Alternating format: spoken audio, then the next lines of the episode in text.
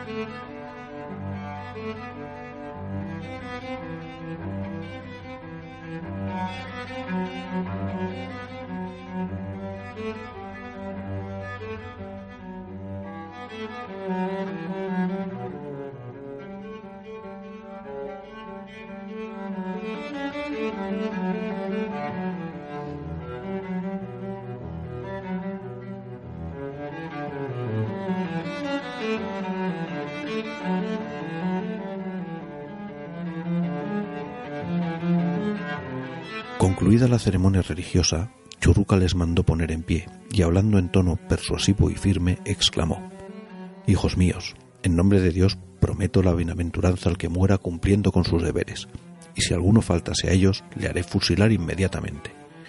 Esta arenga, tan elocuente como sencilla, que hermanaba el cumplimiento del deber militar con la idea religiosa, causó entusiasmo en toda la dotación del Nepomuceno. Qué lástima de valor. Todo se perdió como un tesoro que cae al fondo del mar. Avistados los ingleses, Churruca vio con el mayor desagrado las primeras maniobras dispuestas por Villeneuve, y cuando éste hizo señales de que la escuadra virase en redondo, lo cual, como todos saben, desconcertó el orden de batalla, manifestó a su segundo que ya consideraba perdida la acción con tan torpe estrategia. Desde luego comprendió el aventurado plan de Nelson, que consistía en cortar nuestra línea por el centro y retaguardia, envolviendo la escuadra combinada y batiendo parcialmente sus buques, en tal disposición que éstos no pudieran prestarse auxilio. Episodios nacionales. Trafalgar. Benito Pérez Galdós.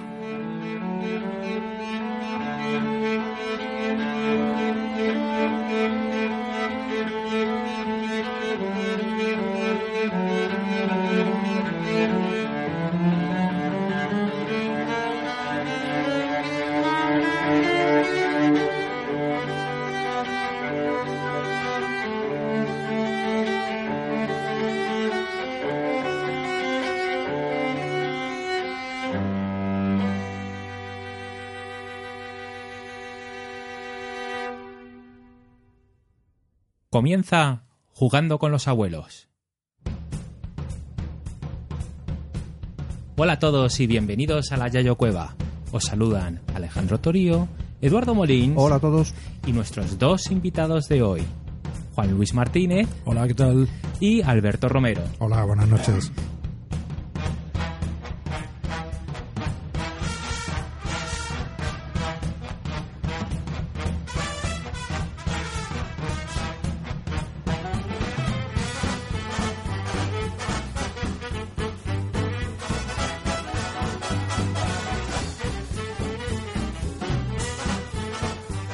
Bueno, chicos, bienvenidos y de nuevo a estos micros, ¿no? Y bien hallados, bien hallados. Sí, sí. Creo que ya no hay que presentarlos más, ¿no? No, le- suficiente. Ya son Muy habituales, habituales. ya son habituales, por lo tanto esa fase de eh, la encuesta lúdica eh, nos la saltamos, ¿no? Sí. Y he dicho Juan Luis Martínez, pero vamos, como es conocido, Sí, es, bueno, es es verdad. por su Twitter, ¿no? Que Sí, es arroba Julius L. Firefax y el de Alberto arroba suerte canalla. Correcto. Y apuntaros el de suerte canalla bien, porque si queréis a uno que os explique el Friedrich, allí le tenéis, allí le tenéis. Eso, eso, que además necesitamos gente todavía, gente nacional para seguir eh, ampliando la- los inscritos en el campeonato. Que vamos ya, me parece que era por unos 12. Y bueno, pues el objetivo es llegar a 16, 20, o sea que aún hay plazas. Y son guiris, ¿no? Me decías tú que los Sí, que la vienen son hay, guiris, tío. hay muchos guiris apuntados. Bueno, pues queda todavía defender un poco el pabellón nacional con gente que se anime. Así que, que animaros. Bueno, dicho, dicho esto, pues vamos ya directamente al turrón. A ver, eh, Eduardo, ¿de qué vamos a hablar hoy? Hoy vamos a hablar de Wooden Ships and Iron Men.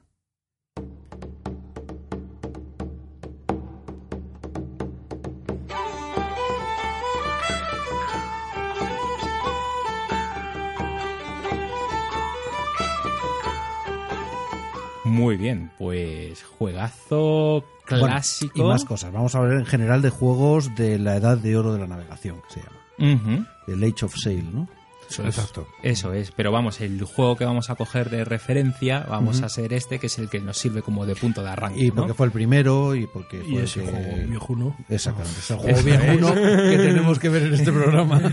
Vamos a la ficha porque, chicos, los abuelos os traemos un juego viejuno, viejuno. Esto es del año 74. Es para dos jugadores. Algunos habíamos nacido ya. Sí, sí, sí. Sí. no con muchos años, pero sí. Pero sí. Pero bueno. Oye, eh, no, no, no me fijé bien. ¿Esto es de Avalon Hill, este, este Sí, sí, juego? Avalon Hill. O sea, también de nuestro, de Es nuestro queridísimo Avalon, Avalon Hill Hill. y además uno de los juegos, digamos, más vendidos. Tuvo varias ediciones. O sea, de uno- hecho, la que tengo delante es del 81. Oh, es uno de sus buques insignias. Eh, eh, juego de palabras. Te cagas, Lorito. bueno, oye, dicen en la BGG que 60 minutos, pero bueno, eso será dependiendo del escenario muy mucho, ¿no? 60 minutos en ponerlo. Será un barco contra otro. Porque ya si no. Sí, ahí se han quedado un poco cortos. Yo creo que, madre mía, complejidad 3, 13. Deberíamos de traer a alguien que nos explicara lo de la complejidad, porque yo es una cosa que me deja siempre muy perplejo, no sé. Bueno, Sí. es de 1 a 5, ¿no? Y, y los Wargames son de más de 3. Ala, ya te lo, di- ya te lo he explicado yo, tío. No, el que jugamos el otro día el Antiquity estaba en 4.29. sí. Lo ponían como, vamos, el tercer Reich no tiene la complejidad que tiene ese. El Antiquity, ¿no? Del otro día. Ya, Bueno, ya habla- ya hablaremos ya- hablaremos. Sí, sí, ya Joder. Bueno, y aquí nota media un 7 eh, y lo, lo, lo interesante aquí es el, el diseñador, ¿no? Que es Craig, Craig Taylor, que ya me suena, ¿eh? Este le hemos mencionado muchas uno, veces. uno de los diseñadores estrella. Ah, que sí. Este es eh, Papá. Pitufo, tío. Este... Vamos a ver, otros juegos que tiene aquí. Me- ¿Alguno que destacar, en Juan Luis? Hombre, aquí que se ha hablado en algún otro podcast, el Machiavelli, Eso es, el papá del Maquiavelo. ejemplo. Toma ya. Que no es un juego Casi nada. Ujú. a tomar así. Y luego de los más conocidos, pues el Air Force o el Flat El Top, flat top, sí. que son Ah, dos. por cierto, estuve consultando el Firepower y decía, ¿de qué me suena el Firepower? Ese lo tuvimos, ¿te, el acuerdas? Fire Que Power era es el, ro- role-playing game el ro- de la, de, de la guerra contemporánea, de guerra moderna. Era una cosa muy curiosa de juego. Juegas hombre a hombre. Sí, Y decíamos role-playing game porque, claro, cada uno llevas el arma que lleva, tiene sus habilidades, parece casi un personaje de un juego de rol. Nada. pero curioso. era un juego eso de, de combate táctico. La verdad es que no lo jugamos mucho, no, no, no nos debió molar demasiado. sí, yo creo. no. A mí de los que ha diseñado el- este hombre, eh, Life Force es otro que también me encanta. Ah, sí. Ah, Sí. Vale, vale. Es un eh, juego muy bueno, muy hasta bueno. la extenuación, yo creo. Sí. Sí, sí, porque organizamos campañas y con los mismos llevando los mismos pilotos y tal y es un poco como lo que vamos a hablar hoy de barcos pero en el aire o sea la- un poco la filosofía yo creo que es que es la Sí, misma sí, sí. Toma ya. Y el Flat Top me suena mucho. ¿Ese Flat también Top, ese son, mucho? de la Guerra del son- Pacífico. son batallas en, la, en el Mar del Coral. Ah, ¿Vale? Guadalcanal, Santa Cruz, Ujú. eh, la Mar del época. Coral, eso es. Eso es. eh, el, Vale. el Enterprise, el Lexington, Vale. O sea, que estamos hablando... Tsukaku, Sokaku, esos Bueno. portaaviones americanos, portaaviones japoneses. Pues chicos, otro, otro semidios que traemos aquí. Si aquí solamente traemos the best of the best, ¿no?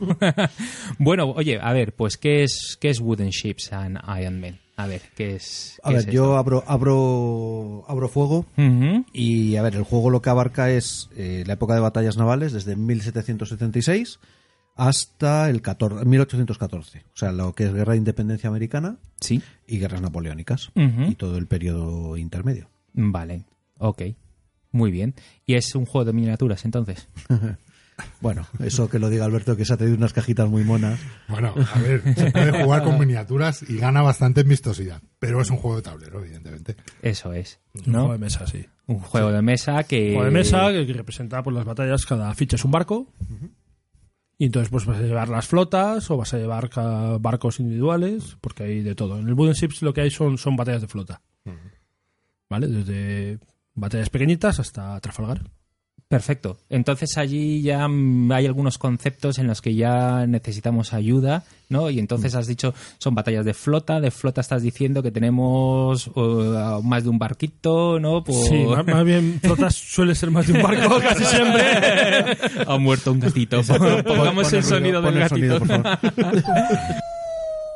Bueno, vale, eh, vale, pero cuando me has hablado antes de este tema me hablabas de escuadras, entonces allí ya, ya me he liado. ¿Qué diferencia hay entre una flota en una escuadra? Eh, Una escuadra es eh, los barcos que están en un momento dado. La flota sería todos los barcos Vale. de ese país. Esa es la flota de ese país y la escuadra es la que está combatiendo. Y si Vale. quieres ir más adentro, luego Eso tienes es. las eh, divisiones y tal, que en barcos también hay divisiones. Vale, pero bueno, nos podemos quedar con esa idea que ya, que ya, que ya, ya ayuda.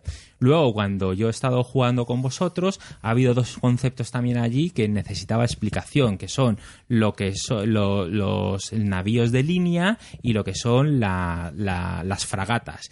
Y, y para una persona que no conoce este entorno marinero, no, pues ahí yo creo que necesita una pequeña explicación. Bueno, habitualmente vamos a ver lo que conocemos como buque de línea, pues son Sí. los, los barcos grandes de, de combate que se llaman de línea, porque habitualmente eh, combatían formando como una línea, una hilera, uno detrás de otro.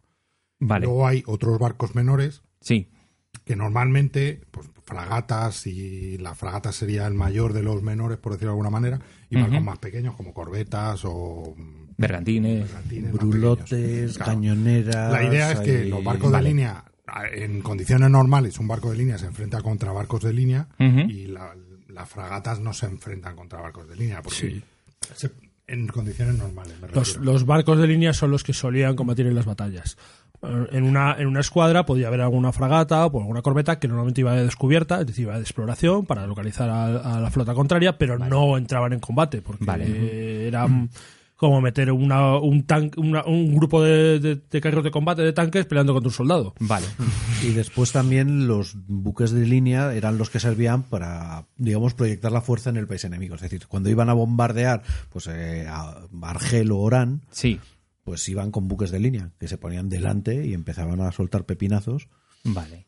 O sea que los, yo me quedo Básicamente, los mentalmente... buques de línea están llenos de cañones y son unas baterías. son los más tochos, ¿no? Eso es, Sí, por- los otros barcos, las fragatas, las Sí. corbetas son muchas veces para de vigilancia Vale. o son de patrulla, contra corsarios, contra otro tipo de... pero no para combatir contra...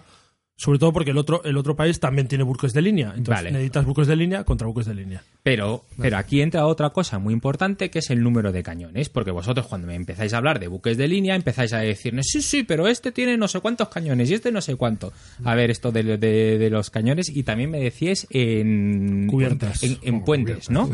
Darme un poco de una, una pincelada de, de- Vale, pues cubiertas. Entonces tenemos eh, número de cañones y A ver, cubiertas. los buques de línea normalmente Sí, eh, solían tener eh, unos 70 cañones, normalmente. ok. ¿Vale? Bueno, a partir de 60 para arriba. a partir de sí, 60 como para arriba, cuanto más le metieras, pues mejor. Sí, Entonces, lo normal, los ship of the line normales de esa época tenían 70 o 74.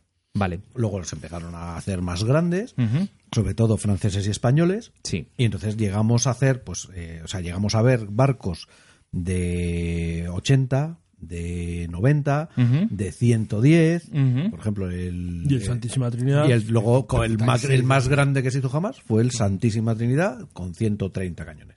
Vale. que es una enormidad de bicho. Con Eso es, cuatro vamos. cubiertas. Sí, sí, con cuatro puentes y tal. o sea, Un poco inmanejable ya. Sí, Vale, y la de las cubiertas son la- el número de líneas que tiene Para que la de- gente nos entienda, Sí. son como los pisos, Los de- pisos del barco. Eso Vale. es. Entonces, normalmente, claro, tú para poder meter a un barco eh, 80 cañones, significa 40 por banda. Mm, Por lo tanto, claro, 40 por banda no te caben uno detrás de otro. Entonces los tienes que poner unos abajo y otros encima. Claro. Entonces en cada piso fila, iban en pues, otro piso 10 arriba y 12 otro piso cañones. arriba. Eso que es. esto cuando juegas con miniaturas, con las miniaturas que me has enseñado, que me has enseñado tú, Alberto, pues entonces se ve muy chulo, ¿no? Porque coges ese buque de línea y ves claramente que tiene tres, tres Tres filas de cañones. cañones. Normalmente le iban los cañones más pesados abajo, los cañones más ligeros arriba. Perfecto. Para mantener un poco el equilibrio del barco, Sí. que no... Que Tiene sentido. estable. Que no volcara y no le pasara como le pasó al sueco Albasa. Ajá. Que por, eso, por eso ahora lo, lo tienes en un museo. Que el día que lo inauguraron, se hundió. Porque volcó y se hundió. Madre mía. Es un barco bueno. de línea, el Basa. Sí, sí, sí, sí. Toma ya, toma ya. Bueno, y entonces en este juego, ¿qué, ¿cómo se gana? No, ¿cómo se gana? No, ¿cómo se juega? a ver, No, básicamente. pero el objetivo es ganar. Sí, tenemos sí, que ganar, o sea, sí, sí, sí. ¿Cómo se gana? Pues hundiéndole los barcos al enemigo. Vale, O cap- o capturándolos. claro, eso es. ¿vale? En abordaje. Pero bueno, que el, el sistema del Wooden Ships, luego hablaremos de que claro, ha evolucionado un poquito. Y el sistema del Wooden Ships es un poco follonero porque es eh, apuntando los movimientos y luego resolviendo simultáneamente. Muy bien. Entonces, claro, tú abres el juego y te encuentras con... eh, Con eh, un mapa con muy un detallado. azul, de- mapa azul. un mapa un azul. mapa azul. Ya está. Con hexágono. Colocas los barquitos según el escenario, Eso es. ¿no? Y entonces allí eh, ya cada jugador... Bueno, tiene- hay, hay Sí. algunos escenarios que había tierra, ¿vale? Que hay algunas zonas, eh, hay un azul, azul de un color distinto. Sí. Dependiendo del escenario, se considera que, que- que son zonas de costa. Vale. Porque hay algunas batallas que se pelearon pues, en costa o incluso en algún puerto. Y seguro que tendrá luego modificadores para, para esas Bueno, cosas. lo que Pues impide la, es, la es batalla, la batalla del Nilo, por ejemplo. impide moverse con cierta facilidad porque acabas eh, Perfecto. eh, barrancando tu propio barco. Ok, Sí. ok, ok. Y Entendido. entonces, en la batalla del Nilo estaban anclados, entonces está anclado tal. Bueno. Entonces, eh, ya eh, colocas tus barquitos en, en- según el escenario que vayas a, a- a- a jugar y, eh, Y en el Wooden Ships te sí. tienes que apuntar las características de cada uno de los barcos. Que hay una Unas fichas. hay unas hojitas, hojas. unas hojas donde tú Eso apuntas eh, cada uno de mm, pues las características de los barcos. Claro, es que, es que esto lo quiero describir muy bien para que la gente lo visualice. O sea, estamos hablando de un juego del, 70, y- del 74 Mm. y entonces, eh, te- pues como los juegos de esa época, te viene con su folio de A, es una A4 casi, Sí, ¿no? es Es, una es A4, una sí. A4 con No, un montón... Es del tamaño este americano horrible. Sí, que, verdad, sí, que luego el no letter, encaja, ¿no? luego no encajaba en ningún sitio. Sí, ese. con un montón de cosas a rellenar man- manualmente. Casi te estás haciendo tu ficha de, de juego de rol, casi, Exacto, ¿no? se parece a una ficha de juego de rol. Tienes que poner, en este caso tienes que poner cuántas casillas de velas tenía, cuántos cañones, cuánta Cuánto- tripulación, cuánto, de casco. cuánto todo. Todo eso se ha modernizado mucho, ya hablaremos más adelante, pero bueno, es para que, para que vea la gente cómo jugábamos. O sea, que, que cuando vosotros que habéis echado muchas, muchas horas a este juego, pues oye, pues voy a hacer mi ficha de rol de mi, de, de mi navío Tu, tu, tu, tu, tu, y apuntar cosas. Vale, y entonces, Y una vez que tienes queda. tus características de los, de los barcos, de cada Sí, barco, ahora debajo de cada uno de ellos hay un log para, para cada turno, o sea, una Sí. tablita en que en la que cada turno tú vas a apuntar ahí el movimiento que haces y algunas cosas más. Vale, entonces todos al mismo tiempo decimos vamos a apuntar mi movimiento. Es simultáneo. Es simultáneo. Hay que tener en cuenta también que normalmente en las batallas hay un montón de barcos. De manera que si, por ejemplo, jugáramos nosotros cuatro. Lo más probable es que cada uno tuviéramos que llevar cuatro, cinco, seis barcos Sí. fácilmente. Sí, sí. ¿Vale? Jugando cada uno de 12 barcos por bando, por ejemplo. Entonces Ujú. tienes que apuntar, claro, tus seis barcos. Es decir, que es un proceso que lleva un tiempo y ver dónde están y qué van a hacer y pensarlo. Y pensarlo. Sí, sí. un o sea, proceso que- que, o sea, ya me- lleva tiempo. El- Muchas veces decían, te- casi a veces pasas más tiempo apuntando. Eh, Correcto. Y pensando, y pensando cómo apuntar lo que quieres realmente mover. Bueno, estás jugando todo el Claro, rato, es que que, que es- moviendo fichas. Más tiempo apuntando que, que- que moviendo fichas. Efectivamente. Todo es parte del juego, Importante. Es que son, claro, es una parte muy importante porque depende de dónde acabes, pues podrás hacer más daño o menos daño. Entonces, Eso es. Eso es. Vale, pues entonces estamos en la fase de movimiento, apuntamos todo y llega un momento que dice, venga, revelamos nuestro, nuestro movimiento. Y entonces por orden se va. Sí, bueno, es se simultáneo. Es simultáneo. Es simultáneo. Sí, es simultáneo. Pues, ah, pues yo muevo aquí, yo muevo acá. Si hay algún tipo de interacción, pues se resuelve. Vale. Interacción quiere decir que choquen los barcos, básicamente. Vale. O que se enreden. o- Sí. Sí, porque a veces pasaban pequeños malentendidos. Dicho eso, hay una parte, que ya estamos hablando del movimiento, y una cosa que quiero que me expliquéis o que le expliquéis a la gente, que es el viento y a ver cómo conseguimos describirlo para que, para que lo entiendan. Eh, eh, cómo hay que tener en cuenta el viento para que ese movimiento que hagas eh, a veces es de Eso- uno, eso es de jodido, ¿eh? dos, de tres. Bueno, de- A ver, los patrones de Yatek. a ver, básicamente, eh, bueno, los barcos se mueven por el impulso del viento en las velas. Entonces, depende eh, por dónde entre el viento a las velas, Sí. pues va a mover, va a tener más, el barco va a tener más capacidad de movimiento o menos capacidad de movimiento, ¿vale? Sí. Eh, donde mayor capacidad de movimiento tendría sería si le entrara por la parte de atrás, digamos por un costado. Eso es. Entrara en 45 grados para que os hagáis una idea visto desde atrás, ¿vale? Entonces esa es la mayor capacidad de movimiento.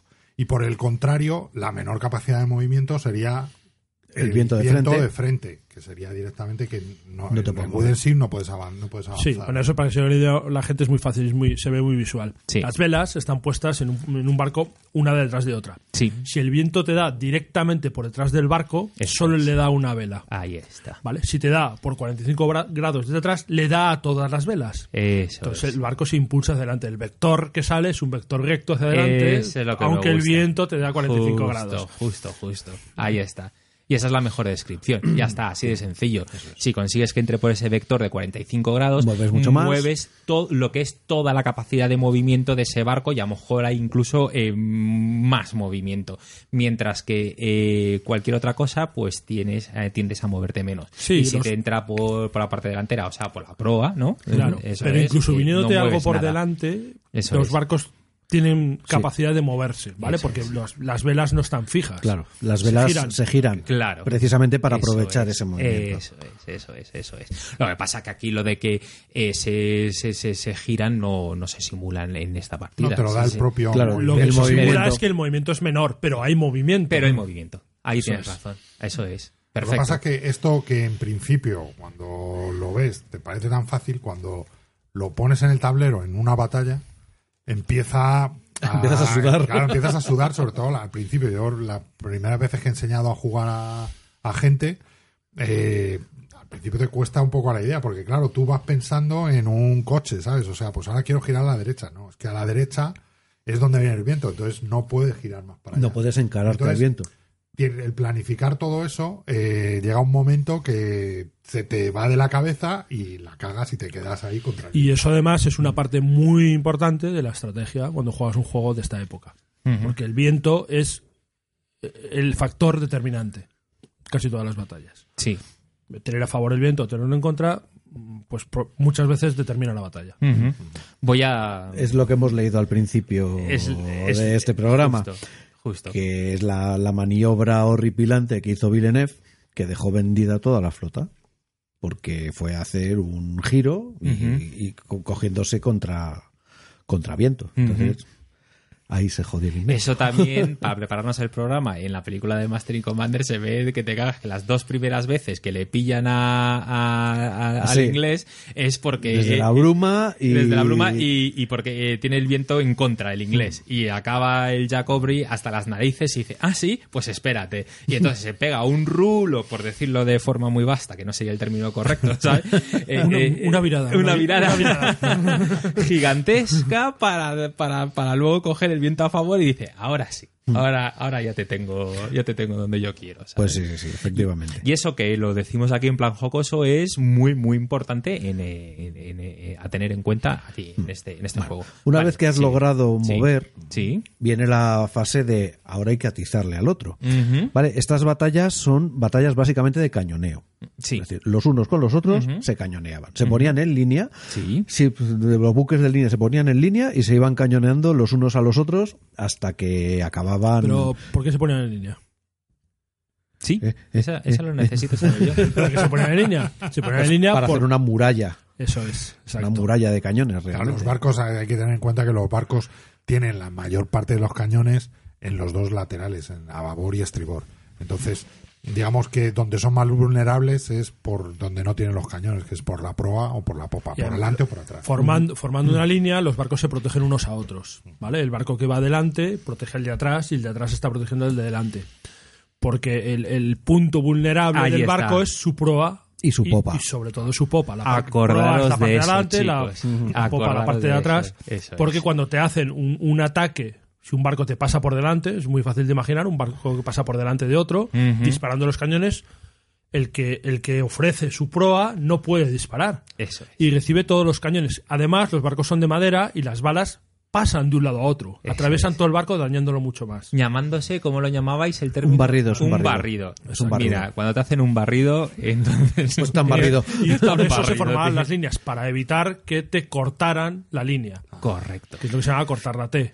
Eso es. ¿vale? Eso es. Entonces, Que sí, era la táctica que tú debías intentar hacer con el otro, claro. Intentar cortarle su Eso línea. es, eso es. Pero no solía ser fácil. Eso es, no, o sea, no es fácil. No es fácil. Como acabamos de comprobar, no es nada fácil.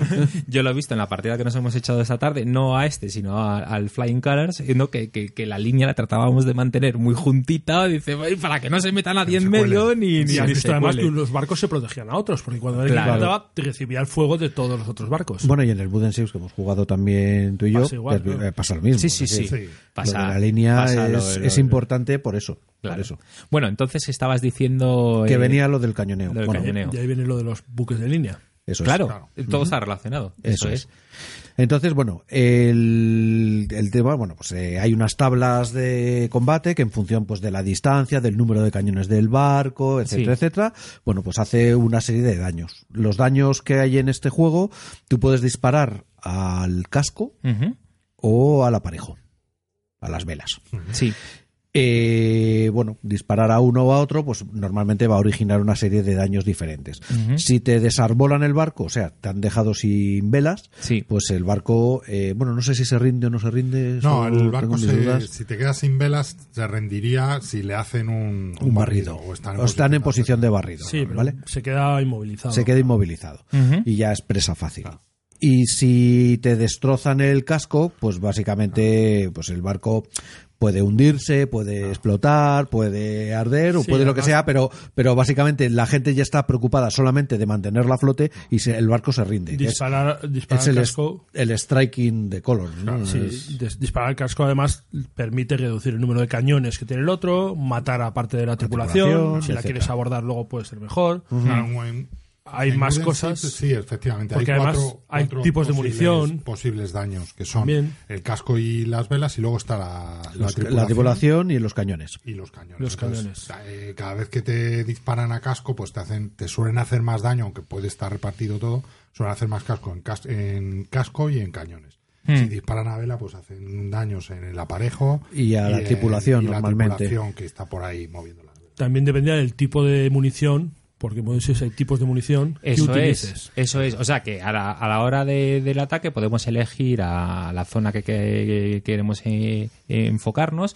pero además tenemos el tipo de munición que utilizamos, ¿no? es. ¿Y qué tipo de munición permitía? Pues hay varios. Está Tienes, eh, la bala doble. Bala doble, que es para disparar contra cañón, contra casco. Pero esa es una muy cerca. para que lo visualice Son alguien. dos balas. Son, dos balas, unidas, unidas con una barra normalmente. No, eso es, No. eso es la palanqueta. o Esa es la- Ah, palanqueta. sí, sí, sí. Justo. llamar.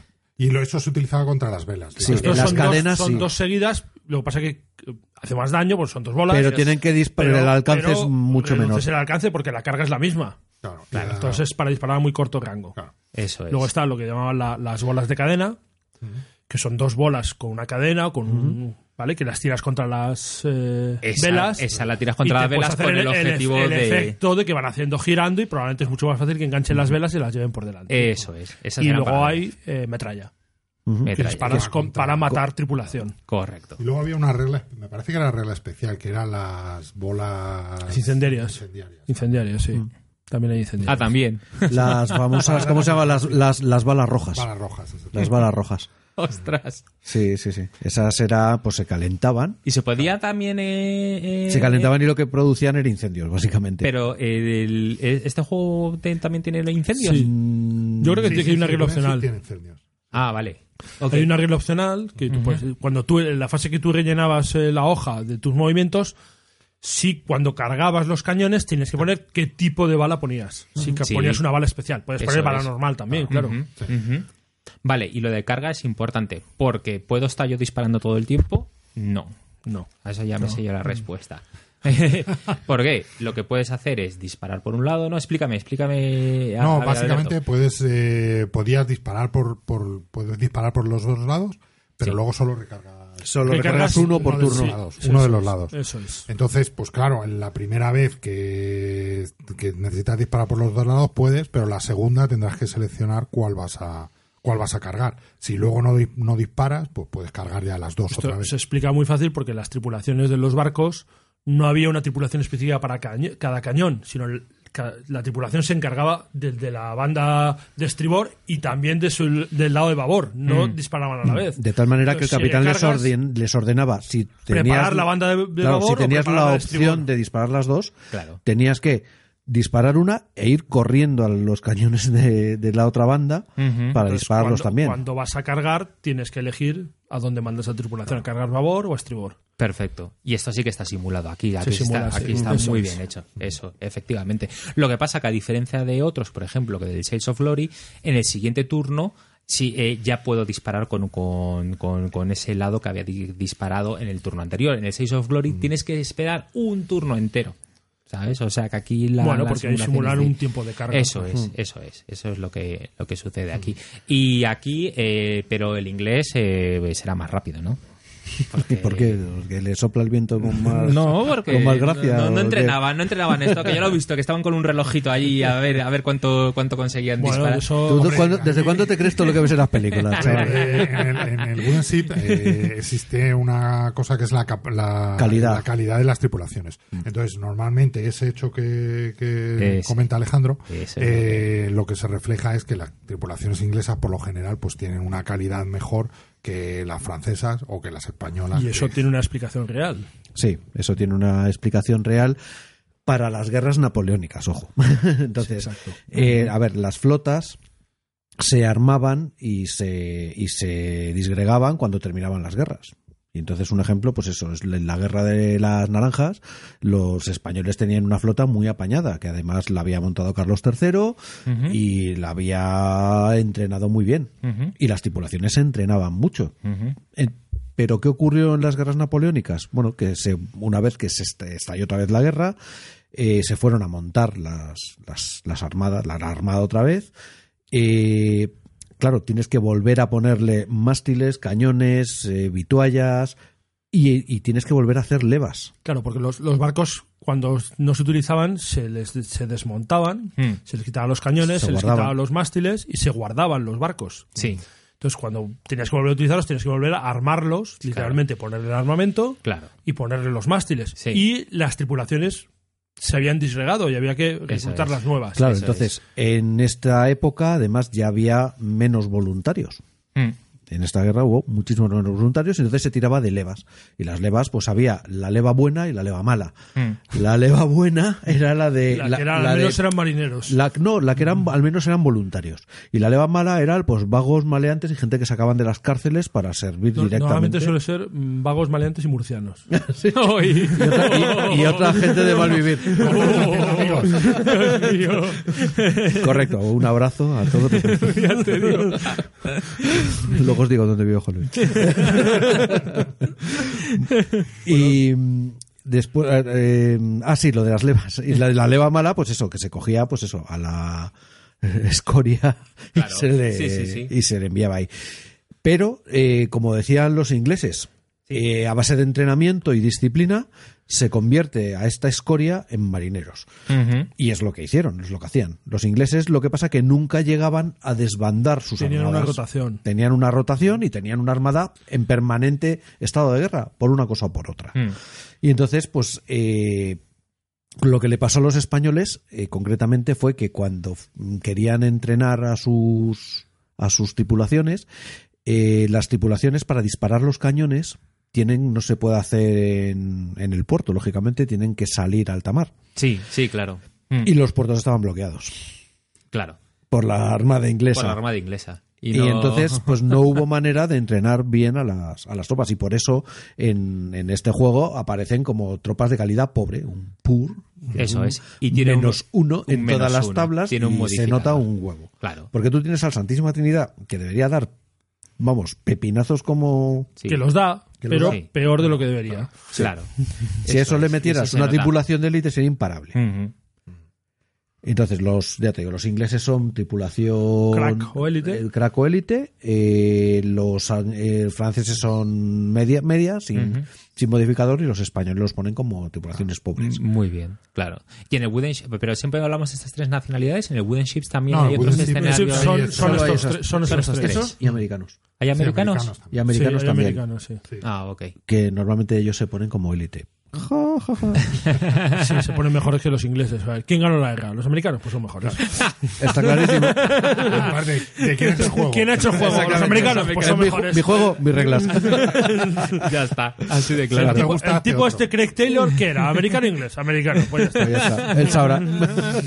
Qué bueno. Oye, y entonces el, el, el Wooden Ships, eh, ¿cómo lo veis eh, para, para grandes escenarios? Eh, ¿Para un- jugar un Trafalgar eh, está diseñado para esto? O, A ver, ¿cómo- trae, Traf- trae Trafalgar. Trae Trafalgar, Trae Trafalgar porque como- es obligatorio poner Y- Trafalgar. Y hemos jugado no una, sino yo creo que dos Sí, partidas hemos de jugado un Trafalgar. par de... vale, Trafalgar es un escenario muy grande porque cada Sí. barco es uno y en Trafalgar hay, Pues hay como 40 60, por barco. 60. hay No, más o más. no, hay más. más, de 100 60 barcos en total, total, ¿no? Sí, sí, sí. Sí, Barcos de línea y eso de. Sí, 60 bueno, solo, además solo que presentan los barcos de línea. Había también barcos menores, pero no, no salen. Hay una barbaridad de barcos.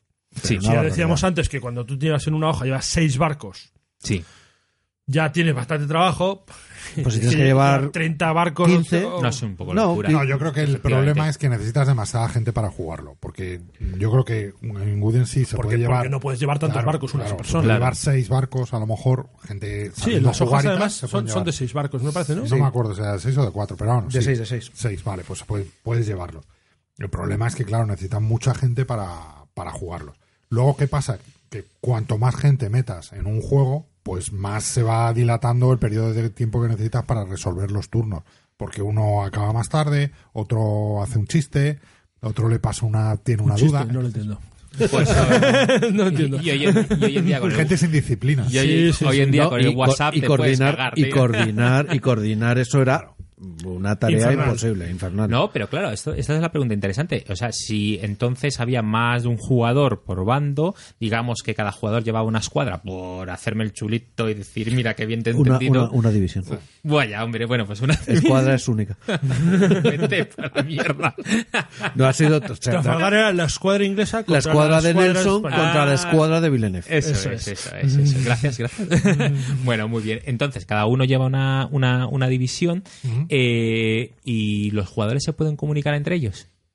Bueno, en el juego creo recordar que no hay reglas para eso, ¿no? No, no que hay- había hay- reglas Pero luego sí hubo unas reglas que sacaron, ¿no? Creo recordar yo. No... Vale. Yo la verdad es que siempre que lo hemos jugado, lo hemos jugado con reglas de mensajes. Entonces, eh, Claro. lo que sí que te dice es que eh, son una de las reglas opcionales que te puedes comunicar entre jugadores del mismo bando, Sí. pero a base de mensajes, ¿vale? Entonces, Escritos. esos mensajes, digamos que tenían un turno de retraso, entonces quizá yo Tiene su- eso tiene mucha gracia la cosa. Claro, tiene tú gracia, tienes que dar ¿eh? instrucciones genéricas. Claro, genéricas. No puedes decirle, mete, mueve este barco así. No.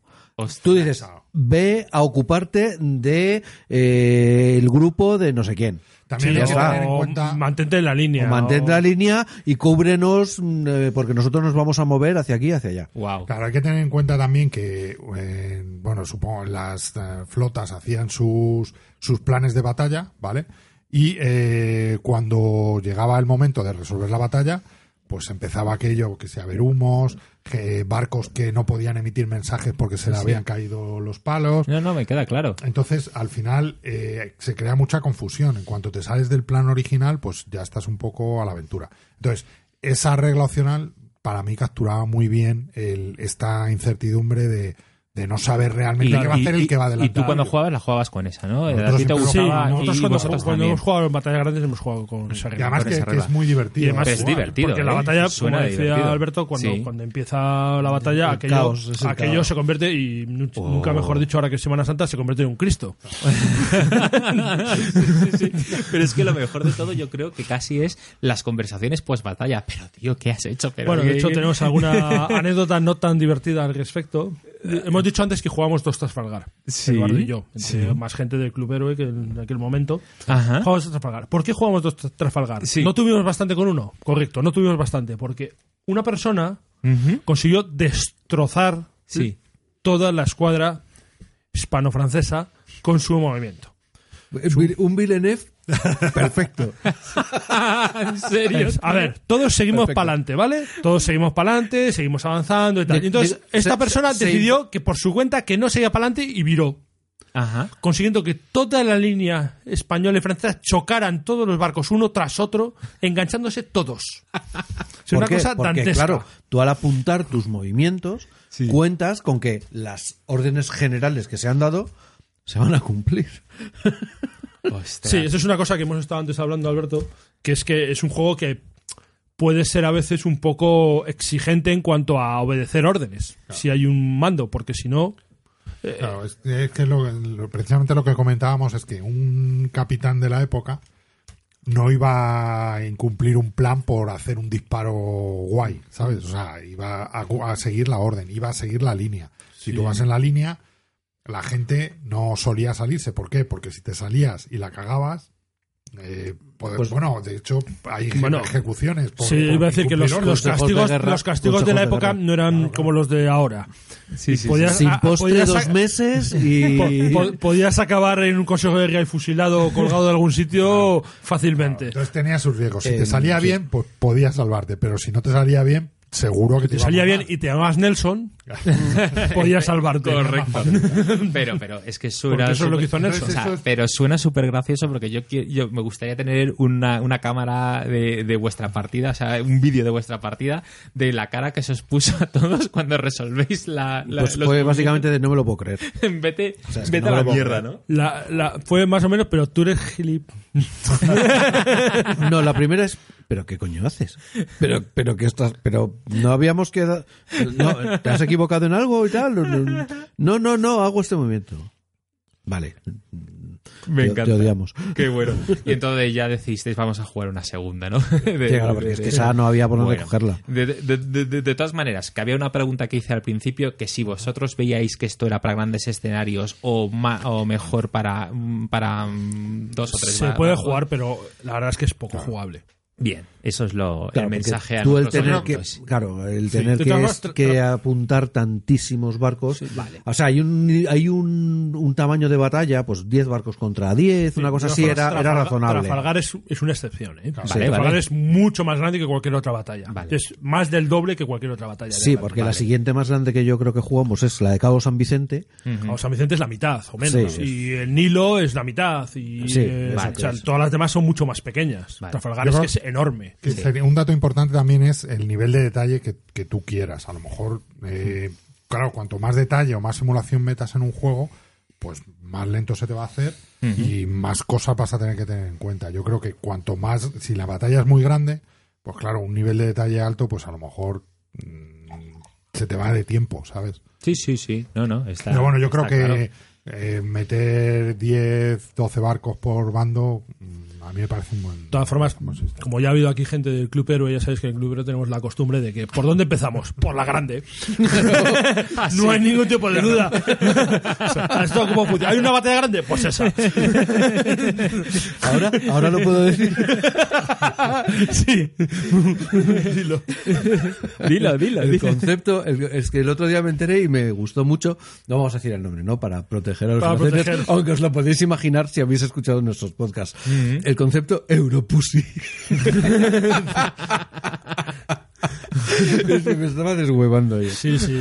No, no es para jugadores habituales de euros. eh, este El sistema. meterse en este tipo de cosas. Este no es amigo mío. ¿cómo?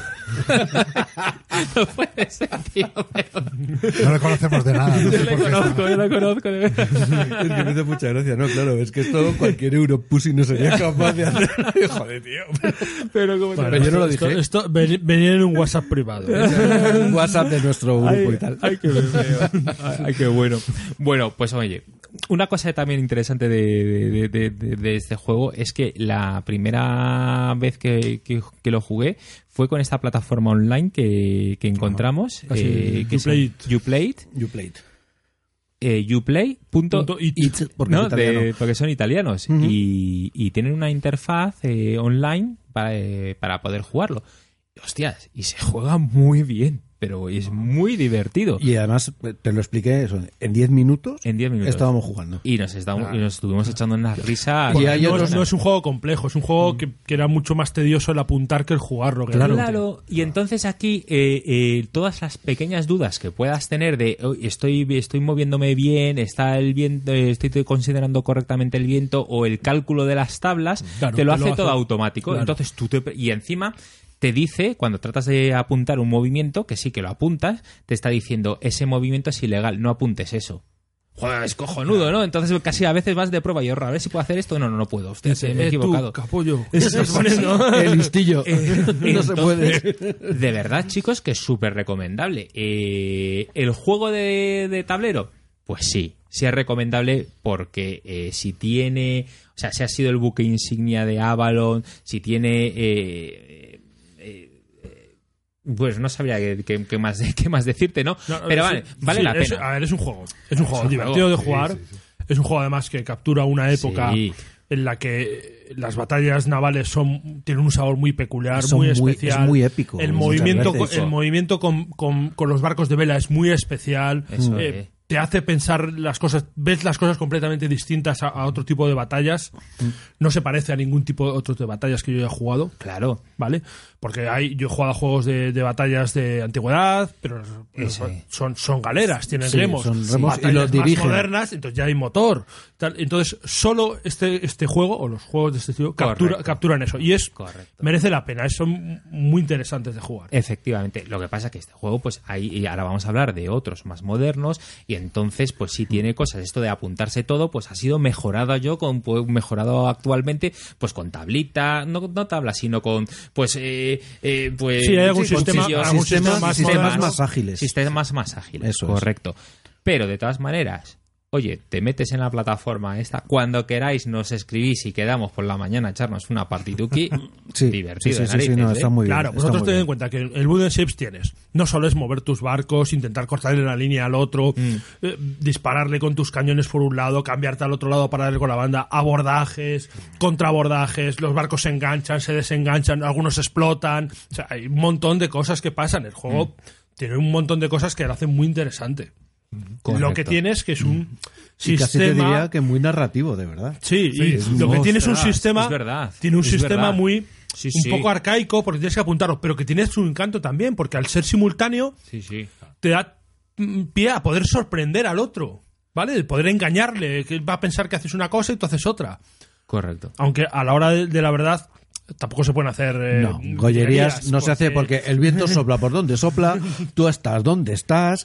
Pero y- sí hay momentos en los que que hay- hacer una cosa u otra varía. ¿Sabes qué tiene de, de- de chulo la plataforma? Que luego cuando acabas la partida tienes unos botoncitos para ir movimiento por, Avanzando, a- a- movimiento por movimiento movimiento movimiento, desde el principio ves toda la evolución de la. Qué partida. Y ves la evolución. Es como un time lapse Claro. y vuela mucho, ¿no? Diciendo, ostras, mira cómo me metí por aquí, corté por acá. Entonces, eh, Sí. ese resumen está bien, bien majete, ¿sabes? Ah, Esa es una, una herramienta para aprender a jugar, porque muchas veces Muy buena, de perdemos la, la perspectiva de por qué han pasado las cosas, porque nos quedamos como el, con el resultado final, ¿sabes? Correcto. Entonces, el hecho de por qué hemos llegado hasta aquí, repasarlo y tener la capacidad, Efectivamente. Sí, sí, sí, sí, sí, eso es, eso es. Bueno, pues entonces ahora me gustaría engancharlo un poquito pues con, con otros juegos, ¿no? De, de la época. Tengo aquí apuntado el plomo y salitre, que creo que tenemos que hablar de, de, un poquito, ¿no? O sea, el plomo y salitre, mi vecino eh, Javier, hola Javier, saludos, en la piscina siempre me dice, joder, el plomo y salitre, él es muy de miniaturas y creo que por aquí van los El de tiros. Hispania Sí. 6. El de Hispania 6, efectivamente, sí, sí, sí. efectivamente, el plomo y salitre es una adaptación del Wooden Ship a, a figuras. Entonces, eh, tiene la. Bueno, digamos que el- todos los mecanismos son iguales, es simultáneo, hay que apuntar, pero digamos que tiene la, el extra que no te tienes que ceñir a los, a los hexágonos. Tú tienes el barco y tenías unos, unas plantillas que te permitían hacer los giros y ya no necesitabas los hexágonos para, para poder. Para Sí, poder este es un jugar. juego que fue autoeditado y se salió como en- se vendían como unas fotocopias, literalmente, editadas con un canutillo y demás, y era un poco hecho aquí en España. Pero, esto No, de hecho, pasa? se Pero hizo- entonces no existía la BSK. ¿Esto qué pasa? No, no, estamos se- hablando de hace no. muchos años, del Pero- año 90 o Es 90 y algo. ¿Pero qué pasó? Vino un- el- no, el autor es eh, Luis Libran, que bueno, era socio de- del Club Dragón. Coño, Y- ¿en serio? Anda, Sí, vale, y, vale. Y David García, que, que era socio también, y los dos eran apasionados de los barcos. Sí. Y bueno, pues casi todo el mundo del club pues se dedicó a, a probar el juego y a testearlo y de hecho eh, todo el mundo participaba en eso porque como todo el mundo jugaba campañas de eso, pues todo el mundo... Claro, esto lo, lo que tiene es que bueno. había que ver porque Luis Miguel eh, es un chaval que pinta las figuras fantásticamente. Y había que ver las flotas de barcos que tenía, eran para verlas, porque tenía Trafalgar barco a barco. Sí, bueno, Ya, es que ya, ya. la verdad es que es... ¿eh? Es que es, en fin. Que se da gusto. Entonces, claro, Sí, eh, claro. Es que jugar eso las- con los barcos. Estamos hablando de barcos es que uno pueden medir 200, pueden medir 200. aproximadamente unos 5 centímetros, 6 centímetros Sí. de, de largo y con una altura parecida. Es decir, con unas velas, unos pedazos barcos que son una pasada. Hostia. Es que era uno de los eh, factores más importantes de- del juego era la, la parte visual. Porque claro, tú veías, tú aquí ves un tablero hexagonal y tal, bueno, pues azul, vale. Sí, fichitas menos de cartón la y ficheta tal. de cartón. Aquí veías pues un tapete azul o una mesa pintada de azul. Una mesa veías- de 2 metros Claro. por metro y medio. porque, mínimo claro, o más. Necesitas mucho Claro. espacio. Claro, y luego Dos veías, metros probablemente me quedo O sea, corto. muy de club, ¿eh? Este, pues, sí, muy sí, de sí, club, sí, pues sí. 20 o 30 barcos puestos allí y todo el mundo eh, pues apuntando sus movimientos y eh, resolviendo los movimientos. Claro, y los barcos cuando salía humo pues le ponían por delante algodón Era muy y visual, tal, muy era visual. una pasada. Yo he visto alguna batalla de esas en el Club Dragón a- hace eh, 20 años. porque yo conocía, yo conocía a Luis Miguel. Sí, sí.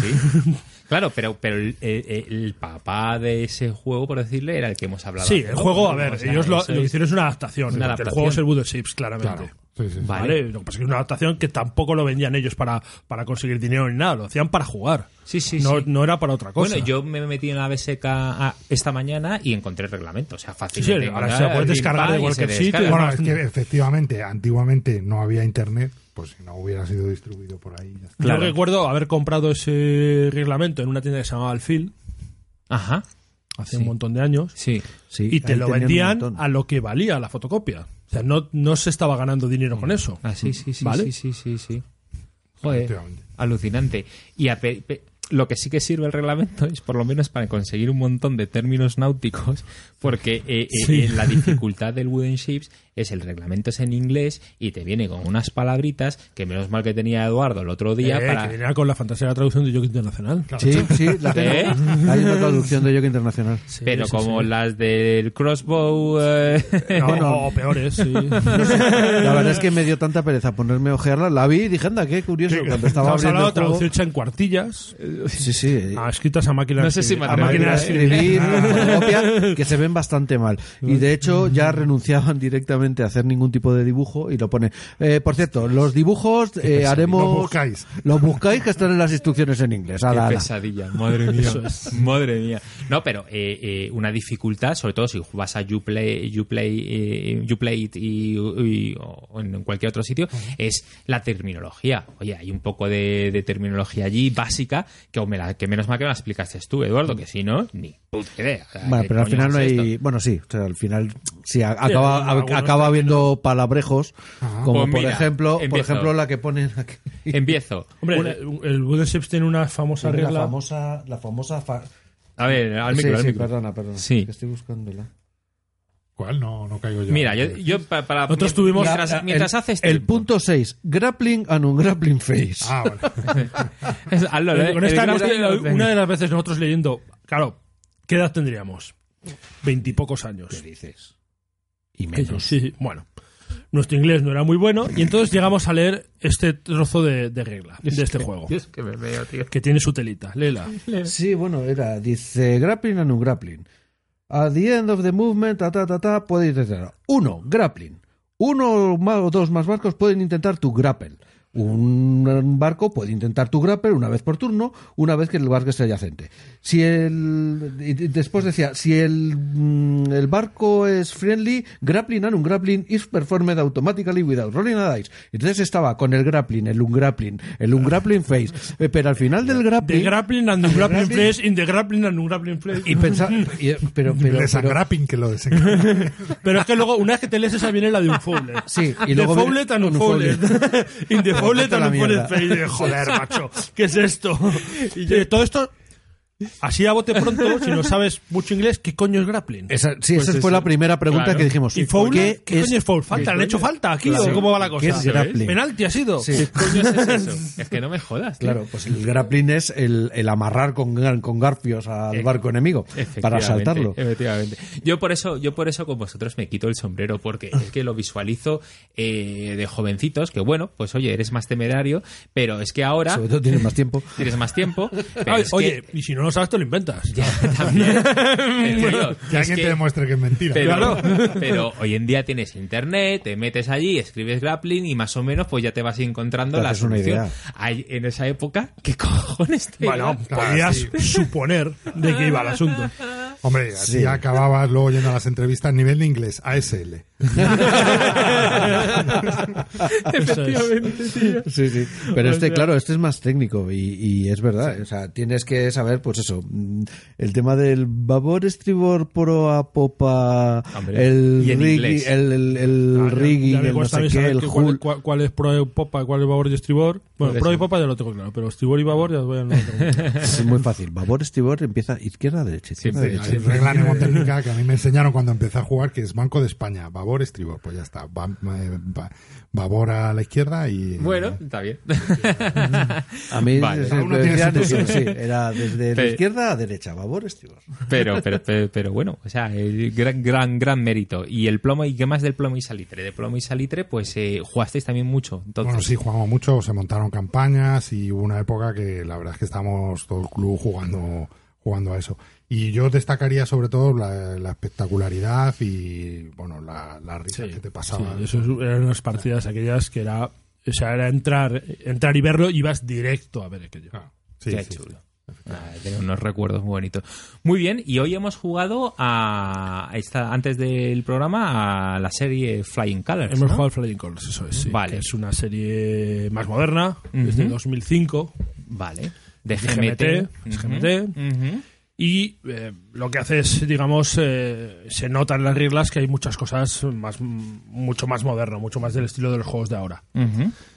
Eh, a pesar de todo, claramente es un heredero del, del Wooden Ships, porque lo que estamos diciendo... Las, Sigue las- bebiendo del mismo Sí, sitio, ¿no? las- los barcos tienen el mismo aspecto, el, sistema de juego es muy similar en muchas cosas. ¿vale? Mucho- eh, la tabla de combate, las tablas de disparo, es que son, Son prácticamente muy iguales. Vamos, si no son gemelas, son primas hermanas. Claro, claro.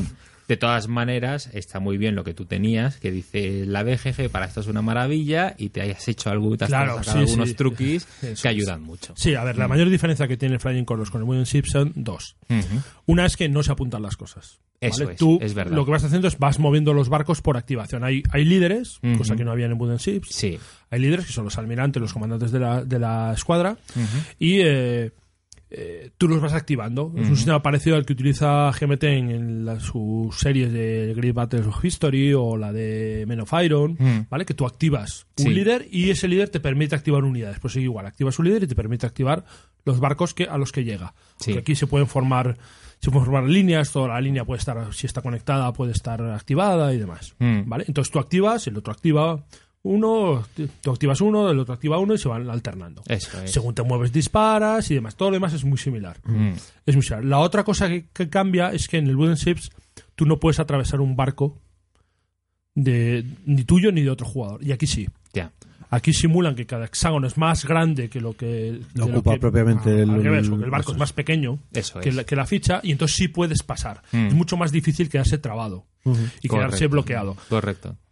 A mí me parece que es más realista Es y probablemente más más, realista. más jugable, Sí. mucho más jugable seguro, Sí. y más realista. Y también es más complicado hacer los, los, los ataques de barrido. los barridos. Los barridos, es más complicado de hacer.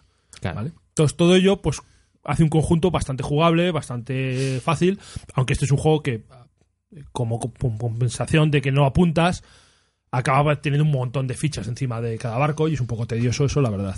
Y le pasa como a, como a esos otros juegos de GMT que les pasa exactamente lo mismo. Sí, sí, que vas haciendo unas pilas de Unas fichitas pilas de, indicadores, de que- indicadores, que, ¿no? además es que en el fondo dejas de ver que al final qué coños Mm. le pasa al barco. Es decir, Claro, claro. Pero mira, aquí lo de los movimientos es una mejora increíble, porque Sí. da una agilidad a, a la, a la partida eh, bastante chula.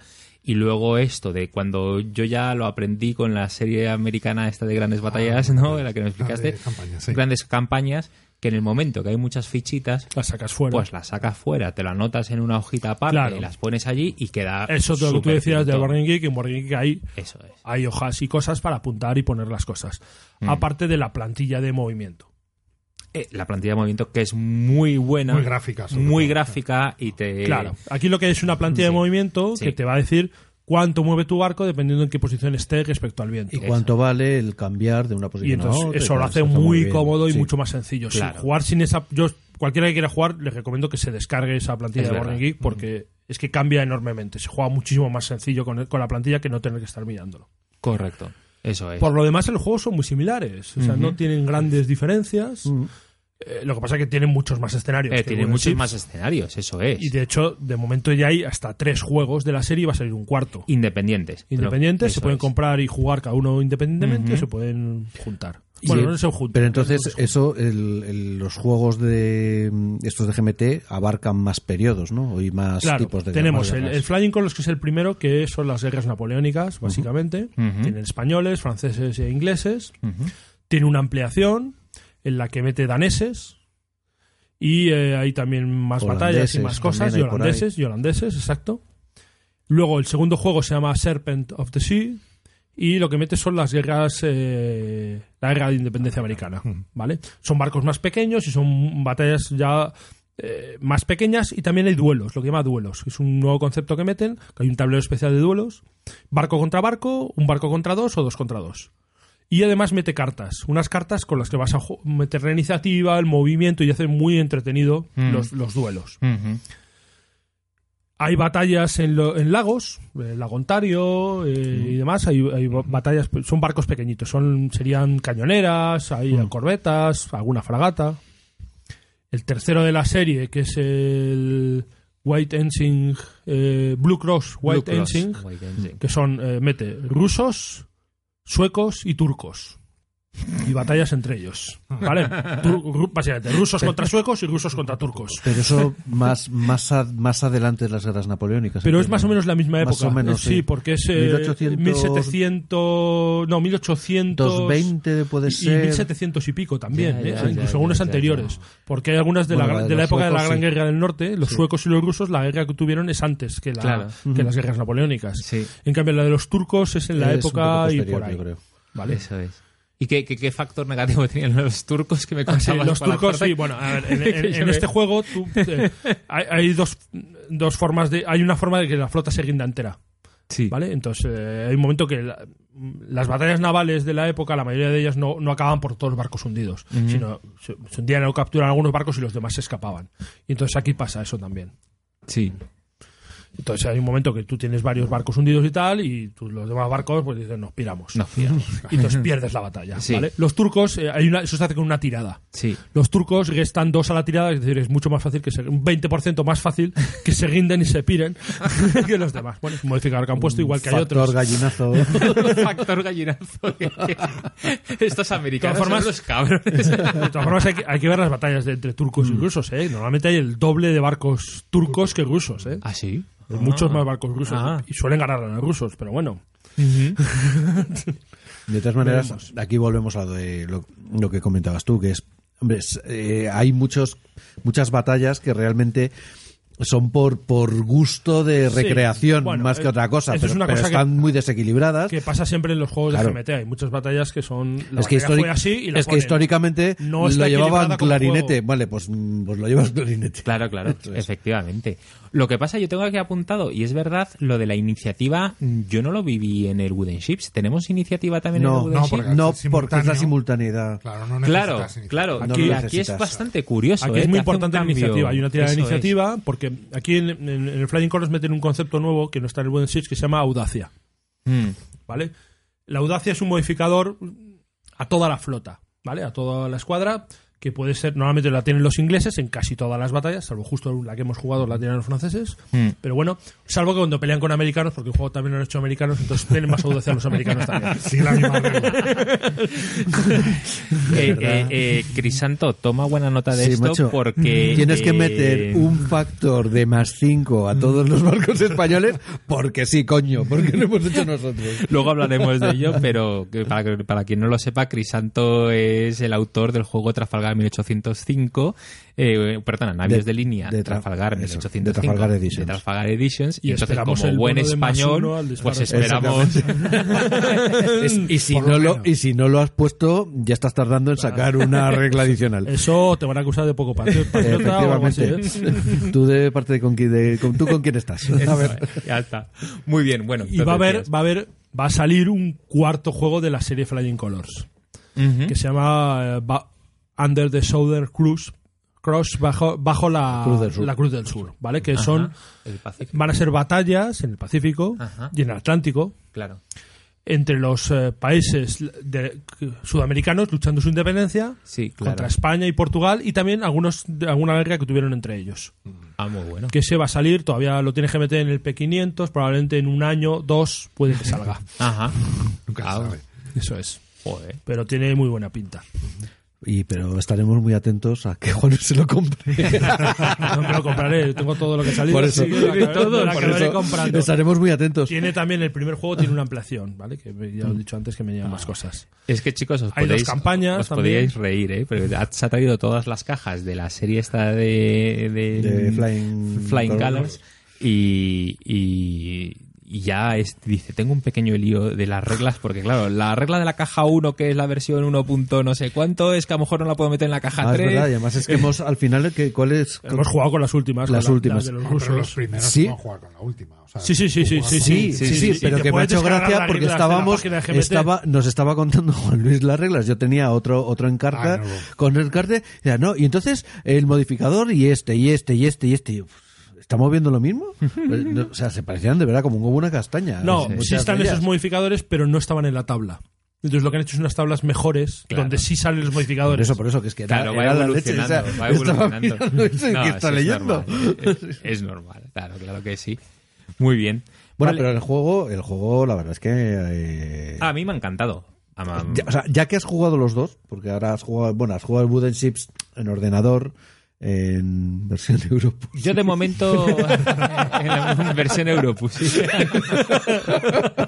Me voy a cagar en vosotros. y has jugado el, el Flying Colors, que la verdad es que te ha molado. Opinión desde... Joder, macho, pues eh, yo creo que le daría a cualquiera de los dos, pero porque eh, como el otro lo he jugado por ordenador, Claro. pues eh, se me ha simplificado todo mucho. Seguro, seguro que si tuviese que apuntarme los movimientos, te hubiera dicho, no, no, no, No, no, olvídate, no, vamos al Flying Colors. O sea, Sí. directamente de cabeza.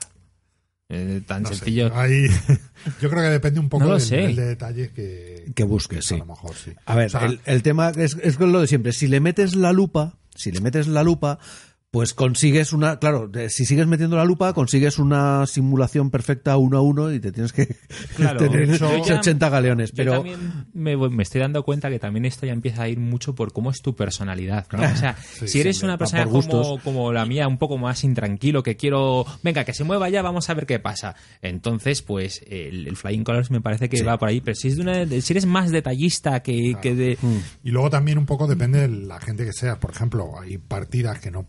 Batallas que entre dos jugadores en el Wooden Ship, pues no, no, no podría, ¿sabes? O sea, necesitarían muchos más jugadores para hacer la misma. Yo creo que el Wooden sí. además tiene la ventaja de que es más, más eh, dividi- divisible Mm, que el Flying Colors. ujú, Flying Colors más es un juego para dos jugadores, Ya.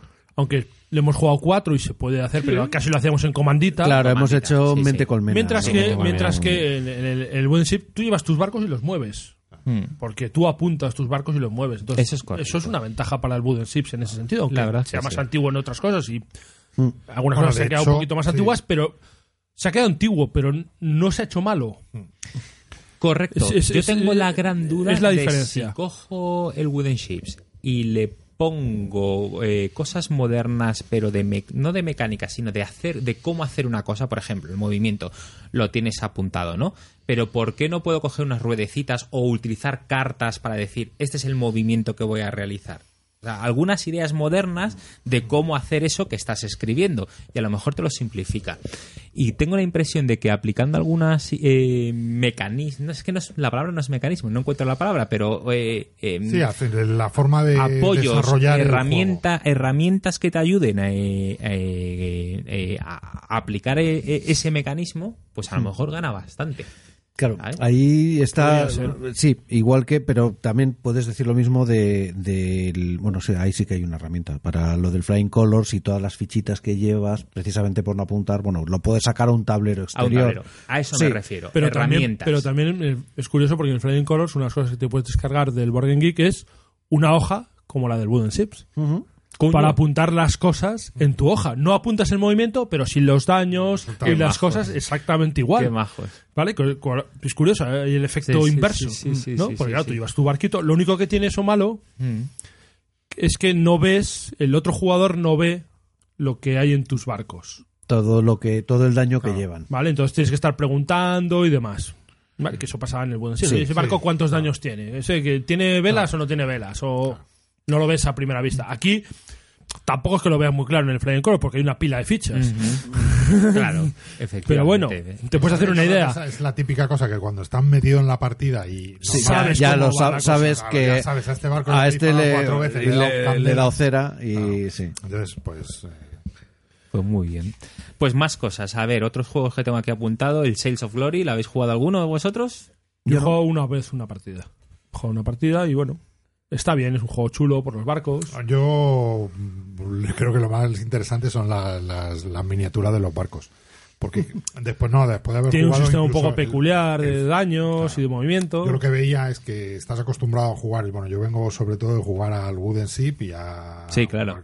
Entonces, cuando te enfrentas a eso y dices, joder, es que le he disparado una vez y he hundido casi el barco. Decía, es que no me cuadra, ¿sabes? O sea, en, en- Vale, en el sí. Wooden Ship hundir Vale. un barco es que... Hay que salvo currárselo. salga el evento crítico de Estalla de la Santa Bárbara, Que hemos estado a punto. por Eh, cierto. Sí, sí. De explotar la Santa Bárbara, tienes, efectivamente. tienes que dispararle eh, pues durante 20 turnos para... Tienes que concentrar el fuego, es Sí, verdad. Claro, sí, no sí, eran sí, barcos sí. fáciles, no eran Bueno, barcos, estamos correcto. hablando de De barcos hecho- muy grandes. De hecho, Correcto. es lo que No ocurría. eran fáciles de hundir. Eran unos Claro. pedazos de Correcto. que no había quien los hundiera. Eso es. Entonces, Estaban hechos para eso. ¿no? Ese choque de decir en dos disparos me, me hunde un barco y tal, pues es que no. Es, es famos- famosa la que se llama la epopeya del glorioso, Ajá. el barco español que se llama el glorioso, que Sí. fue perseguido y combatió con hasta cinco barcos ingleses Sí. y consiguió llegar a puerto. Destrozado, desarbolado, hecho polvo, quiere decir que aguantó todo lo que le tiraron encima. Madre mía, claro. ¿vale? Sí, sí, sí. Eso es que eran barcos indicativo de, de- muy marineros que Eso aguantaban. A ver, tiene una ventaja respecto a los barcos modernos, Mm. que eran de madera y la madera flota. Mm. Entonces eh, eso ayuda a que sean Claro, difíciles claro, de hundir. claro. Sí, sí, sí, sí, Normalmente, de hecho, es que se, hundía- se hundían mucho menos de lo que creemos. O sea, no se hundían muchos barcos en realidad. Se capturaban o se dejaban inútiles. Eso es. Pero se la mayoría de las batallas hay muy pocos, incluso en Trafalgar, hay muy pocos barcos hundidos. Claro. De hecho, los que se hundieron era tormenta. porque estaban destrozados y les pilló una tormenta. Claro. Que ya sabían, por Sí, otra sí, parte, sí, los sí, españoles sí. que venía tormenta y el Villeneuve dijo... Eh, En estos tontería. juegos, además, cuando, cuando el barco se queda sin puntos de casco, no en ninguno se de ellos se supone no que se está hundido. hunde. Se supone que está suficientemente inutilizado Utilizado, como para que no ya sea no está combatiendo. Ya no sea Ya no está combatiendo. Claro. Realmente lo que está haciendo es mantenerse a flote. Eso es. Eso es.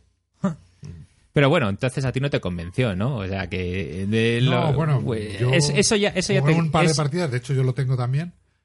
Pero Eso ya- al final. eso ya te crujía. Bueno, pero bueno, las, las miniaturas están bien. No, las miniaturas, las miniaturas están súper chulas. Además, eh, aquí es donde ye- lo que decía antes de, de- de mi vecino, ¿no? De Javier, de que tiene el Hispania 6, la página web esta, en que el tío es- se ha especializado en hacer miniaturas para este, este juego. Y es que es precioso. Se le puedes poner Claro. de todo y te lo compra.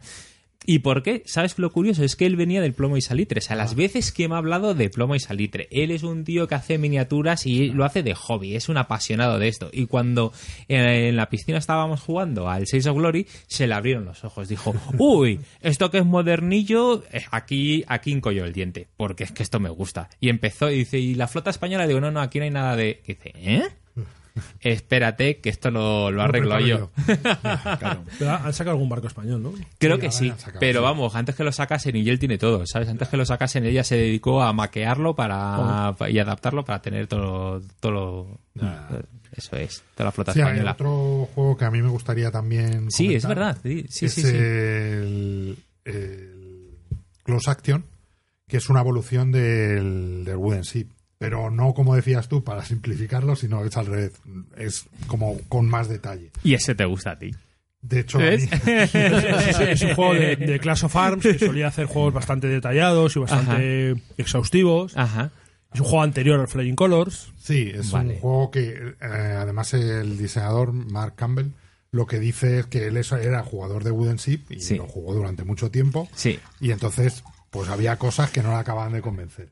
Y Se le quedó corto, ¿no? pues, mm, para mí mejorarlo, pero vamos, darle más detalle y, Sí. y bueno, revisar un poco el juego y sacar sacar el ju- este juego. Es que se acabó el grog. Ah, es verdad. Hemos estado tomando grog. Sí, correcto. Hemos hecho... Hemos hecho grog y no hemos estado tomando. Oye, pues estaba bueno, ¿eh? Estaba... Sí, sí, ha quedado en su punto. Ron, no lima. típica bebida marinera de la época. Y es una bebida que los ingleses le deben, por una parte, a Blas de Lezo y por otra al almirante Vernon. Correcto. Porque no. Porque la historia del, del grog es que cuando estuvieron asediando eh, Cartagena y estaba defendiendo la Blas de Lezo, pues claro, se le, la cosa se les complicó a los ingleses. Y Cuando ya llevaban tanto tiempo, pues vieron que se iba a gastar, se iba a acabar la, la provisión de, de ron. ¡Qué catástrofe! Y eso es una catástrofe.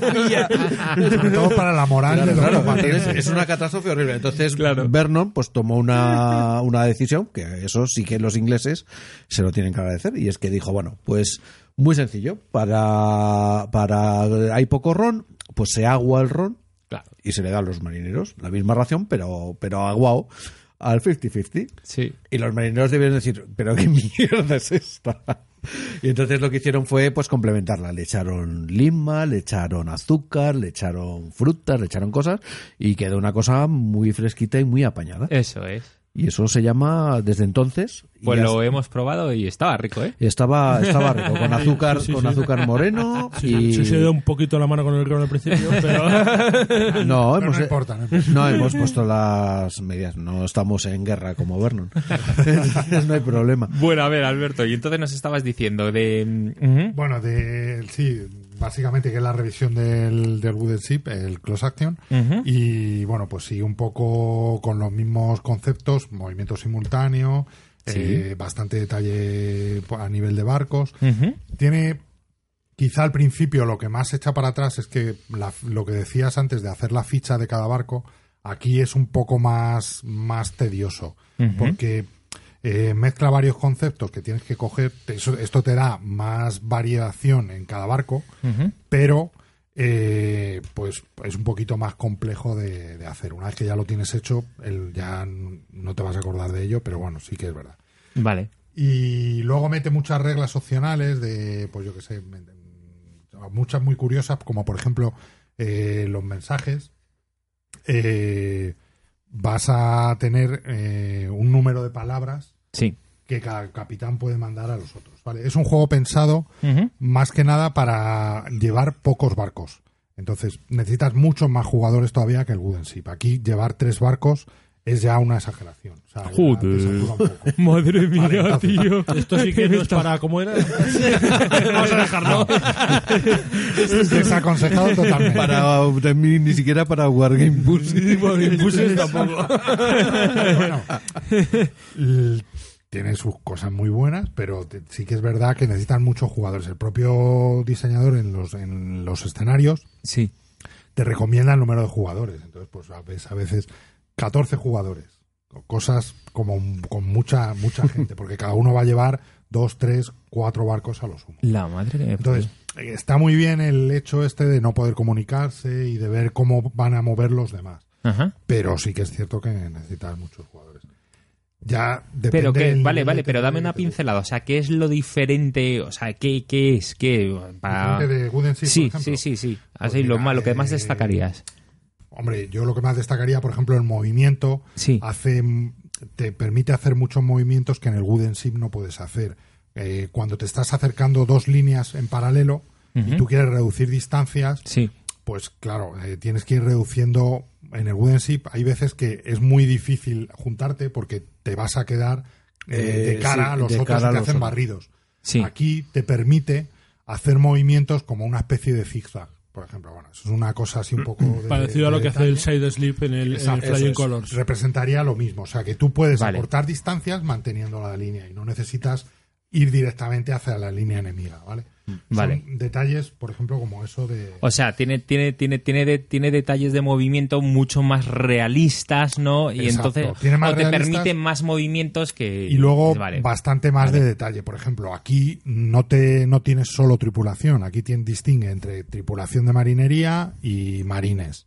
O sea, son como otra vuelta de tuerca más. Sí, Vale, al sí, otro. Entonces, yo lo he jugado, por ejemplo, en batallas pequeñas y la verdad es que gana más realismo. También Sí. es lo que hemos hablado antes. Cada cosa que tú metes más de simulación Sí. y más complejidad, Lógico. pues Vale. va- Una cosa que Vale, a mí vale. me comentaban gente que juega al, al, Sí. al Close Action Close es que Action. el famoso cabeceo de los barcos cuando disparan los cañones. O sea, tú disparas los cañones de, de una de las bandas Sí. y el barco cabecea. Y eso hace que dispares peor luego la otra banda o, o que, o que te cueste más. o sea, son Es que es la. No, es la más detalles. ¿eh? Técnicamente no cabecea. Es, ¿cómo Bueno, se cabecea, se balancea. se es. balancea. Madre del amor hermoso. O sea, Claro, que una si cosa- disparas por un lado, balancea hacia Claro, ese lado y mete entonces más el cosas. otro- re- pasaba- Oh. Eso pasaba realmente. No, otros no, juegos sí, lo, sí, sí, está lo claro. simulan de otra forma o lo ponen. Sé, el Flying Colors Mm. mete que no mete el Wooden Ships, el de si disparas viento a favor del viento o no. Eso Pues es. el Close Action mete más detalles de esos todavía. Es un poco es más Sí, detalle. sí, y luego más otra detalle. cosa muy sí. buena del, del Close Action es que bueno también han sacado un par de módulos y la verdad es que los escenarios están muy bien, o sea, están muy bien comentados y muy documentados, te da bastante, bastante información. Cada módulo es una campaña, hay una que es Rebel Seas, que es de la guerra de independencia americana y te va contando pues toda la campaña y los escenarios están bastante bien bien O sea, hay mucha documentación detrás. Oye, Sí. y en del Flying Colors también hay mucha documentación detrás. Hay el típico GMT que te viene con un librito extra de esto es lo que hemos no, eh, este pensado. trae, en cada escenario sí te trae, te explica qué es lo que estaba pasando, pero no, no se mete en tanto, en tanto detalle. Ajá. Vale, vale. O sea que, pero, pero por, el- por la cara que me estás poniendo, entonces tú, Alberto, para ti el close action es el que está cerquita a tu corazón, ¿no? Este es, este es el. Yo para mí, a ver, a mí me gustan todos porque es un tema que me atrae Mm. la atención, me llama la atención, Sí. ¿sabes? Unos he jugado más, otros menos. Pero la verdad es que si a mí me dicen elegir uno, pues yo me tiro al Close Action porque me parece que refleja más, es lo que ya hablábamos antes, del espíritu de cada uno que tiene sobre Sí, sí. que se transmite en los juegos, ¿no? Pues Eso es. yo el que más me siento más cercano, pues es el Close Action. Joder. Muy bien. ¿Y tú lo tienes, Juan Luis, el close action? No, yo creo que- Ese no te metiste, ¿no? Tengo el Dijiste. Wooden Ships, tengo los de Flying Colors. Todo depende un poco, cada uno siempre pasa en los juegos lo que busque. Sí. El Close Action a mí me permite jugarlo solo con Sí. facilidad, porque al no haber nada apuntado, mueves un líder, mueves el otro líder, igual que Dices juego el, el Flying Flying Colors. Eso es, eso es, Ah, vale, Flying. Colors, no el Close Action, que. Me tienes que enseñar ese juego, ¿eh? A mí me está... ¿Cuál, el close Close action? Ah, sí. Me está molando la idea. Me está molando. Chicos, Es que a mí me gusta... visita obligada al Club Dragón. Me gusta, me gusta lo, de ir, lo de ir tachando casillitas, es algo que siempre me ha Tal, molado. tal y como lo está contando, además eso es una preparación para luego jugar al Harpoon. que ya es el paso más adelante, ¿no? Ya demasiado, ya demasiado, ya demasiado. ¿Ese igual es? Los Ese ya Harpoon es se juega- otro. El harpoon es de guerra moderna. Es igual de detalle, pero en Guerra Moderna que hay mil millones de, De detallitos artefactos y de sí. cosas y demás. Y además te disparas a kilómetros de distancia. De la medida y aviones, y submarinos. No, me- atrae. Ya- No, me apeo aquí, me apeo. No, no, no me atrae, no me atrae. Me gusta más el, el ambiente romántico. Qué bueno. Bueno, oye, pues venga, nos, me queda uno en la lista y es el Navíos de línea Trafalgar 1805 de Trafalgar Editions. Eh, que no lo hemos jugado. No lo hemos jugado, pero nos lo ha contado Crisanto con todo su Yo cariño y tengo amor. ganas de, de- Y- de- de jugarlo, a ver si tengo una oportunidad. Pues sí, la verdad es que sí. Y, y bueno, de todas maneras, está, el otro día vimos que tenían uno en el café este, ¿cómo se llama? En el Epic Café. En el Epic Café. Sí, tenían uno allí, es verdad. Así que Ostras, podemos ir ahí. Allí no pues sí, allí podíamos. eh, A lo mejor conoces a alguien que tenga uno también. puede ser. Ah, a ver. Puede ser, Arroba puede ser. Fairfax. Puede ser. Eso es. Y bueno, que Pues ese yo- también tiene, también es de un sistema Sí. similar con sus regletitas de movimiento y luego tiene unas. Pero eh, aquí el movimiento es, lo, es, es interesante, ¿no? Eh, Es diferente que lo que hemos visto en todos sí los es que hemos diferente. mencionado. A ver. Aquí lo eh, trata de hacer de otra manera, el movimiento. Sí, lo que creo que hace para simular el tema del viento es que puedes utilizar una, dos o tres reglitas Claro. de movimiento en función. Es que me estuve viendo unos vídeos De antes latitud, de, sí. de Océano de Juegos y esto. Ah. A ver, yo me tengo que enterar de esto para poder explicarlo. Y entonces, eh, eh, lo que vi, y a lo mejor me equivoco, pero lo que vi es que cada barco tiene como cuatro, Mm. Eso, cuatro, cuatro reglitas cuatro reglitas pequeñas, eh, cuatro fichas Sí. eh, rectangulares eh, con la que eh, señalas el movimiento. Entonces vas poniendo una ficha detrás de otra. Entonces, si tienes todo el viento a favor, las pondrías cuatro. las cuatro fichas. Que eh, cuando pone cuando pones la segunda la puedes poner como le puedes poner recta O con con respecto a la 45 grados con respecto a la primera así, sí. o a 45 grados máximo de la, Claro, de pero- la pero en anterior. realidad, si te fijas, Alejandro, sí. es otra forma de hacer lo mismo que hacen los otros. Es Claro. muy Correcto. similar. Porque Sí, cuando sí, sí. te mueves en los otros juegos, dependiendo de la posición del viento, mueves más. Aquí, si el viento está a tu favor, pones más fichas. Es Eso igual. es.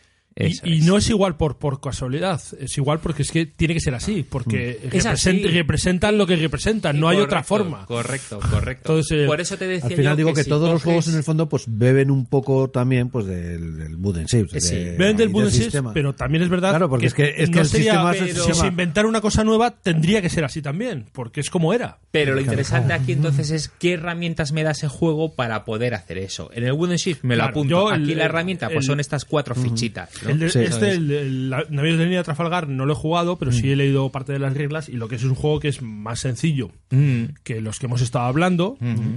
Y eso significa que es más jugable también, ¿vale? Luego además es un juego que es muy visual, muy bonito, visualmente, Sí.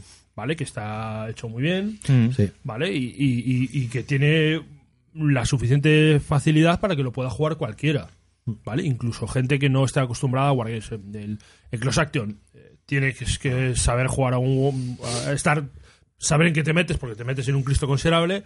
El Flying Colors también tiene su aquel, porque ya tiene sus 30 páginas de reglas, y el Wooden Ships también. En cambio, este tiene esa ventaja. Más, más Sí, tiene-. Es Sí, mucho más accesible. Y además, al ser visual, más todavía. Más todavía. Con lo cual es un juego excelente, por ejemplo, para empezar a... Tiene si te interesan pinta, estas cosas. tiene pinta de ir por ese camino y tal vez a lo mejor diría la gente, bueno, empieza por allí para tantear, para ver el, Claro, además no tienes que empezar por una gran batalla. Tú puedes coger cinco barcos contra Eso cinco y, y te lo vas a pasar estupendamente. Y este juego te lo va a permitir. Eso, eso tiene, tiene pinta. O sea que, bueno, pues tenemos quedada en el Epic Café o en, O en Ca- en en eh, y Partiduki. Muy bien, muy bien. Pues eh, Lo dejamos aquí. esta es la lista, ¿no? Aquí Sí. dejamos nuestro época dorada de, de los mares. muy bien. eh, venga, pues vamos ahora a nuestra, nuevo- nuestra sección favorita de ¿qué hemos jugado esta semana?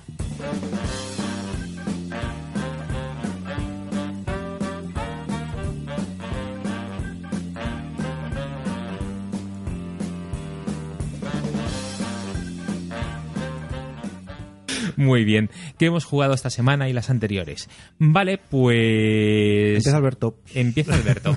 A ver, Alberto. Lo mío fácil, yo sigo jugando mi playtesting eterno de grandes campañas. De Atlanta. ¿Sigues Sí, con Atlanta? Con Atlanta, además que como les vamos diciendo cosas y nos van cambiando las reglas, pues cada vez empezamos una partida diferente de- con el mismo reglamento. Lo, lo que tiene playtesting. Lo que tiene playtesting. Tío, pero, eh, pero el, el autor este, o sea, os va a poner una estatua a vosotros, ¿no? O sea, eh, pero... Bueno, no sé, la verdad es que nos da, ¿Eh? nos da En Atlanta. cuartelillo. en Atlanta, sí, sí, sí. Bien, sería lo propio. sería lo Tú propio. sabes que lo de Sarna con gusto no pica. Ya, pero mortifica. Madre mía. Efectivamente, así que bueno, la verdad es que ahora que lo pienso, en estas últimas tres o cuatro semanas, yo creo que, bueno, a- algo que es mi otro vicio, pero bueno, que no sé si entra dentro de los juegos de tablero. Sí. eh, El Candy Crush. Ah, no. No. Ah, no, ese soy yo. Y yo creo que solo he jugado a eso. He visto juegos allí. No, no, pero que me he quedado con lo que has dicho, mi otro bici, ¿y cuál ha sido? El Go, el Go. No, no, El se te oye, no se te oye, Ah, el juego de Go, el juego de Go. ¿Ah, El sí? Go. Sí, bueno, no sé. Anda. El Go. Sí. Coño, qué Yo es que bueno. es un juego que a mí me tiene Ostras, me te- pues me tengo que meter. Si a ti te mola, eso tiene que ser la leche. Sí, es que, bueno, a ver, el Go pasado- Juegos viejunos. Tendrás que... No, este ya no es viejuno, este, este, este es milenario. milenario. Entra en otra categoría.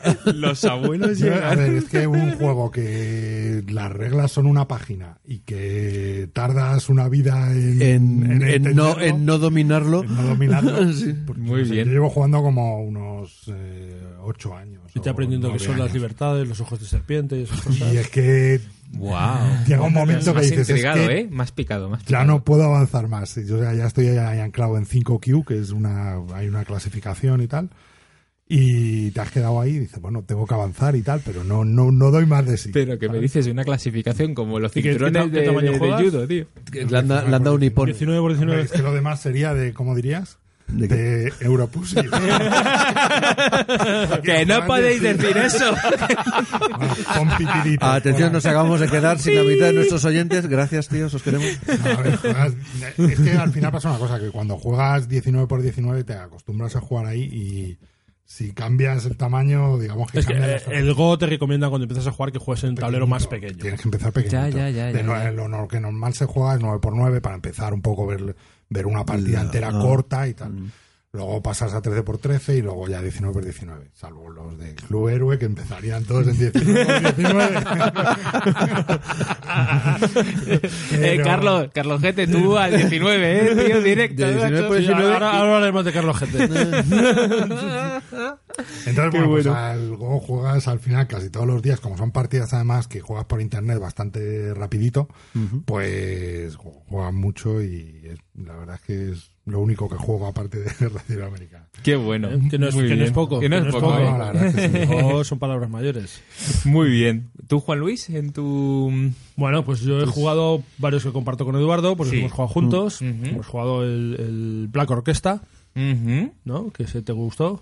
Sí, se molaba, se molaba. El de, Pues es el de las conspiraciones es de hacer. tío. ¿Cómo te El de las conspiraciones. Porque no estaba Aprovechamos Carlos. que no estaba Carlos Eso para poder jugarlo. Y estaba muy bien, acabamos pues, como Acabamos todos fusilados, todos ¿eh? fusilados y tal, y, y Hitler tan pimpante.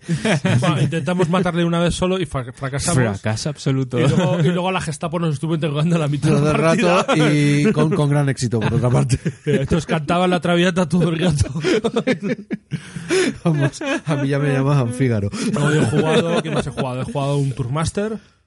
Oye, Un- que sí, con Lev, ¿no? Que Sí, vino sí, sí, un sí, Tourmaster sí, que- ahí que en cuartos fui, de juego. Fui, como me decía Ale, me decís, fui, no fui estorbo, fui medio estorbo nada más, porque fue completamente lamentable.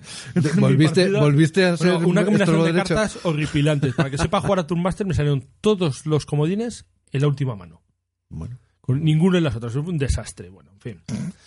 Pero bueno, nos reímos mucho, lo pasamos bien. Sí, que es lo que cuenta. eso es lo que cuenta. Tiene alguna partida de rol, que ya sabes que yo soy también rolero. Sí. en tiempo libre. jugamos, no, no, no, no sé si ha sido esta, no, fue la hace más, ¿no? Cuando ¿De jugamos al Tourmaster en tu casa. Sí, sí, ya jugamos. Hace dos semanas, sí, ya sí, una lo mencionaste. Sí, Y luego estuvimos jugando el último miércoles al Antiquity.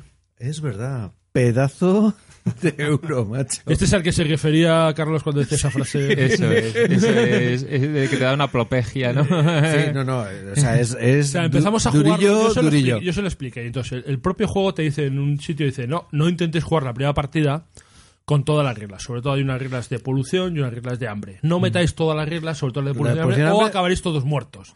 Pero claro, ¿Aquí qué somos? Y entonces dijimos, a ver, que también, también, también hay que entender que no siempre estamos todos juntos y, coño, pues una vez que estamos aprendiendo un juego no, pues vamos ya con todo. Vamos joder, con todo. y ya Y, está. y al día siguiente era festivo, ¿no? Entonces Correcto. no Eso teníais es, prisa eso- para eso iros es a casa. Sí, eso es verdad, eso es eso ayuda. Estuvimos jugando y efectivamente Claro. Era es agobioso, bastante no. agobioso. Es bastante agobioso, tan agobioso que decía, hostia, que no llego, que, me- que no Que llego, me voy, que no llego, me voy. que me vo- que voy. Y además es de estos juegos en los que si te vas, te vas. O sea, no hay, no, no, no es que pier- no es que pierdo tres puntos, no. Te vas de la partida. Es decir, Si Adiós. este, si este turno has conseguido salvarte por los pelos, el siguiente no te salvarás. o sea, es, es. muy difícil que, que pase. Y además, todo eso estábamos jugando, cada uno. Es un juego en el que vas construyendo unas ciudades. Sí. Se supone que es el renacimiento. Tienes, necesitas ir cogiendo recursos, alimentando a tu gente. eh, cuando vas recogiendo cosas, vas, vas polucionando el campo y entonces no lo puedes utilizar. Y Sí. te va agobiando, tal, te va tal. Y todo esto sin que vengan los otros jugadores Sí. a colocarse en tu Porque, territorio porque y están todos igual de agobiados que tú. ¿Vale? Sí. Pero, pero llegará un momento en que, en que llegarán. En que eso Y entonces ocurrirá. encima tendrás que compartir el terreno con los demás. Con lo cual ya, en fin. Pero bueno.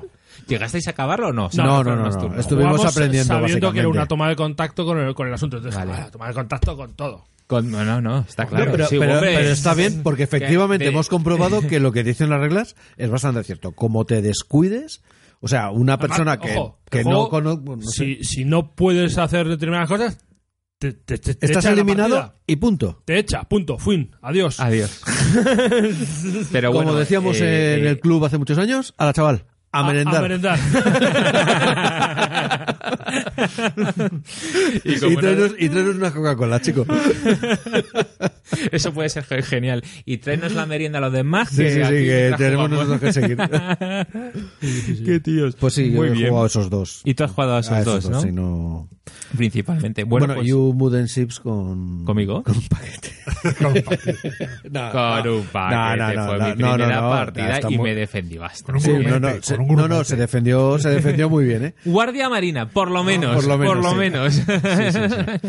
Nada, eh, tenemos que empezar a llamarnos, eh, como en Master Commander, señor Torío. Eso Por es. favor. Oye, pero queda mejor tu apellido del señor Molins. sí, señor. Bueno, pues eh, eh, yo ¿a qué he jugado yo? Bueno, pues eh, al María eh, eh, on- online mm, por Basal. Encantado, o sea, es que estoy alucinando. Ese juego es un come orejas. Madre mía, cómo estamos ahí discutiendo todo el tiempo. Y ahí me prometes que sí, sí, sí, sí, no te preocupes, que no pasará nada. No pasa nada, nada. Claro que sí, cariño, tú Claro que por sí, ahí. sí, tú vete por ahí. O sea, pero súper, súper divertido. Me, me está, gracias, gracias por. La verdad es que estuve, bien, sí. claro, estaban jugando a tres, yo me conecté un ratito de observador Ajá. y era muy divertido. Sí, era es- muy es- divertido verlos, cómo se puñaleaban. Gracias por enseñarme ese juego porque, porque oye, es, es top, pero top, top, Ah, ¿eh? ah, muy bien. Y, y bueno, y luego pues eh, a- al Cobardes de, de Paco Gómez, el que hablamos el otro día, Sí. pues eh, me lo llevé, me lo llevé a casa, se lo enseñé a, a los chavales, y es que es un juego que se enseña tan rápidamente y es tan fácil de entender que a los niños les ha encantado. Ajá. Y tienen unos piques entre ellos de a ver quién te quién es más cobarde, ¿no? Y oye, pues que es levantarse por la mañana, sacan la baraja y están jugando. Yo encantado. Mira, solamente eso, yo creo, se lo he escrito a Paco, digo, pues mira, por eso yo creo que tienes que estar orgulloso del juego porque vale la pena, porque cuando hay uno, uno un grupo de gente, en este caso son chavales, vale, pues mi hija de 12 y mi niño de 8, pero que quiere que lo, que lo sacan y se levantan por la mañana porque quieren jugarlo, oye, pues enhorabuena, tío, de verdad, pues muy bien, ¿sabes? Sí, sí, sí. Entonces, eh, que, que, que estupendo. Y, y eso es todo, eso es todo. A ver si mañana todavía quedan dos días de, de, de puente, ¿no? Bueno, sábado y domingo ya. Sí. A ver si consigo convencer a mi mujer para jugar algún algún euro, Eurogame, Eurogame por ahí, ¿no? Y, y bueno, pues ya lo, lo vamos dejando por aquí. Hay siempre una sección que me gusta, que es unas recomendaciones, pues, de adicionales, ¿no? De cosas que al, al investigar, al preparar el programa, pues cosas que hemos ido encontrando y que nos parecen interesantes. Eh, ¿Tú eh, sí, el- el- Eduardo. lo que había visto Querías comentar son unos ¿no? libros que me leí en su, bueno, hace un par de años, eh, que es la saga naval de Luis Delgado Bañón, interesante. que son unos libros estupendos que además empiezan en, en esta época, en, en esta época naval. La independencia. Y en la guerra, eh, no, empieza en el, el primero es el sitio de Gibraltar. Sí, ah, es verdad. Bueno, el primero. Hay uno anterior que son- es de las, las últimas galeras que había bajo Carlos III y hay una persona que la mandan a galeras. Justamente y tal. Es una novela muy interesante en la que te va contando, pues eso, toda la, la vidilla dentro a bordo del buque.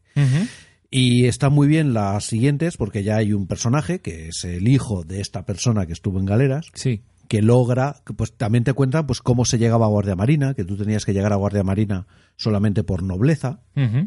Entonces, como no era posible, pues entonces, bueno, se las ingenia. Es- es- está muy bien novelado. Y después, eh, pues se va al sitio de Gibraltar a las órdenes de Barceló y le dan una cañonera, como un guardia marino, de las famosas cañoneras de Barceló. Y te explican un poco, pues, cómo era todo el tema de las baterías flotantes, por qué iban las baterías flotantes que se puso delante de Gibraltar para intentar tomarla, eh, iban refrigeradas, iban refrigeradas precisamente para evitar las balas rojas que hablábamos antes. Oye, qué chulo. Eso es el primero, pero es que ¿eh? después hay otro otro libro, el siguiente libro Ajá. es de la, la acción que se hizo para ir a, a Orán, para bombardear Orán, para ir a la lucha contra los piratas. Eh, joder, es muy interesante. La Oye, pues O sea, el- tengo- el le proyecto- ponemos el enlace, ¿no? Si no- ¿Eso está en Amazon? No lo sé, tendré que buscarlo. Eh, A pues no lo sé, yo creo Lo que sí, yo creo que sí que está en Amazon. A Vale. ver, el proyecto de este hombre es escribir, decía, 56 novelas. Toma ya. 56 novelas desde. Bueno, yo creo que tengo veintitantas, ¿eh? Pero es que solamente me he leído las cinco primeras. Eh, hasta de- desde el momento del siglo XVIII, desde Gibraltar, hasta la guerra civil del 36. O sea que es una. Pues pero son muy entretenidos, muy entretenidos los libros. Vale, Muy entretenidos. ok. Y bueno, y lo que habíamos apuntado de Pues la película de Master and Commander. Sí, sí, que yo me la vi ayer antes de... Yo también, yo también. y- hay otra película Encantado, que ¿eh? tenéis que ver, que yo Sí. igual he visto, que Sí. es la de, ah, en español la han traducido como Almirante, El almirante, sí. A ver, que me es apunto. de Es holandés, Almirante es de holandés, holandés. Peter de Ritter. Es una época un pelín anterior a esta. Pero tiene unas batallas preciosas, está Sí. filmada muy muy chula. muy Y esa chula. sí te ha gustado. Esa es una película que está muy bien. Ah, vale, vale. el almirante Detallito. de es un almirante importante. Sí, sí, sí. Ok. Es Vale. una, es muy interesante. Eh, a ver. Lo busco per- así, el, almira, el En almirante. español se llama Almirante, la- Y en, Ah, y en almirante. holandés es de Ruiter, con Y. con Y, Vale, de Ruiter. muy bien. La peli solamente, bueno, es la que me dejaste tú, está en holandés. Yo Con... creo que era en español ya. ¿Ah, sí? Sí. Uh, uh. Se agradece. Se agradece. Porque, bueno, La- la está bien. Es de estas películas que está tele. rodada que los, los holandeses hablan holandés y los ingleses hablan en inglés. Ajá. eh, bueno. Con sus subtítulos y tal. Eh, el, rey de Inglaterra. El rey de La- Inglaterra. La, la, la he doblada a español. Claro, el rey de Inglaterra, por cierto, es Tywin Lannister. Sí, antes de que lo mataran en el baño. y que tiene el tío una voz, una voz preciosa. Sí, es un gran actor. Sí, sí, sí, sí. La verdad es que sí, está, esa Y película está Las muy bien. batallas son muy chulas, están Sí. filmadas algunas desde, desde el aire, como si se viera desde el aire. Claro, y están hechas con efectos Oh, especiales qué bueno. bastante chulas, chulos. cerca, unos Sí. combates y las Así que chula- chicos, ya chula. sabéis, Tenéis eh, tenéis Master y Commander y Almirante para veros y, Y- y- luego os echáis una partiduki a uno Sí, de estos una cosa, la de Master dicho. y Commander, eh, Master and Commander, que yo la estuve viendo el otro día con cariño, está lleno de detallitos preciosos y detallitos, sobre todo, muy reales.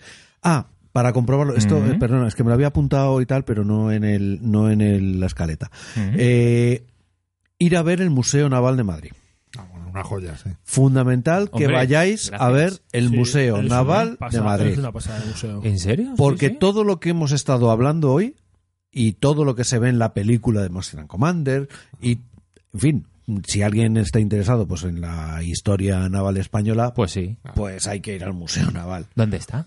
Está en la calle, Castellana, la eh, en la Castellana, Al lado del Al- eh, de- esquina con al lado del Montalbán. ayuntamiento, prácticamente. esquina con Montalbán. Eh, Al a, continuación del El Ayuntamiento de Cibeles sí. es el Museo Naval. Sí. Y han puesto un cartel enorme que lo pone ahí. Ah, vale, vale, vale. Sí he pasado hoy por allí porque me estaba Claro. por retiro ahí. Pues eso, eso el aparcamiento. día que quieras ir, el día que quieras ir, yo te acompaño, que me apetece un montón. Uh. Porque ahí he pasado yo mucho tiempo. Y no solo tiene muchas cosas de barco, tiene una colección de armas que es una Sí. pasada. Tiene una colección, tiene varias colecciones de armas Oye, muy pues- curiosas. Pues quedamos Por y ejemplo, llevo al chaval y Sí. seguro que... bueno, armas de sí, abordaje. sí. Pues todas las armas de abordaje que se ven en la película de Master and Commander, eh, las armas de abordaje son diferentes. ¿Por qué? Pues porque los sables de marina son cortos y curvos, los, eh, los trabucos, los trabucos. los trabucos se inventaron para el combate de abordaje. Entonces, la- Claro, las, claro, las claro. hachas de abordaje, las lanzas de abordaje, los garfios, son muy diferentes. Y luego tienen una colección de armas, asiáticas, de Filipinas. que solo dan, que básicamente. dan miedo solo verlas. Sí, da mucho palo.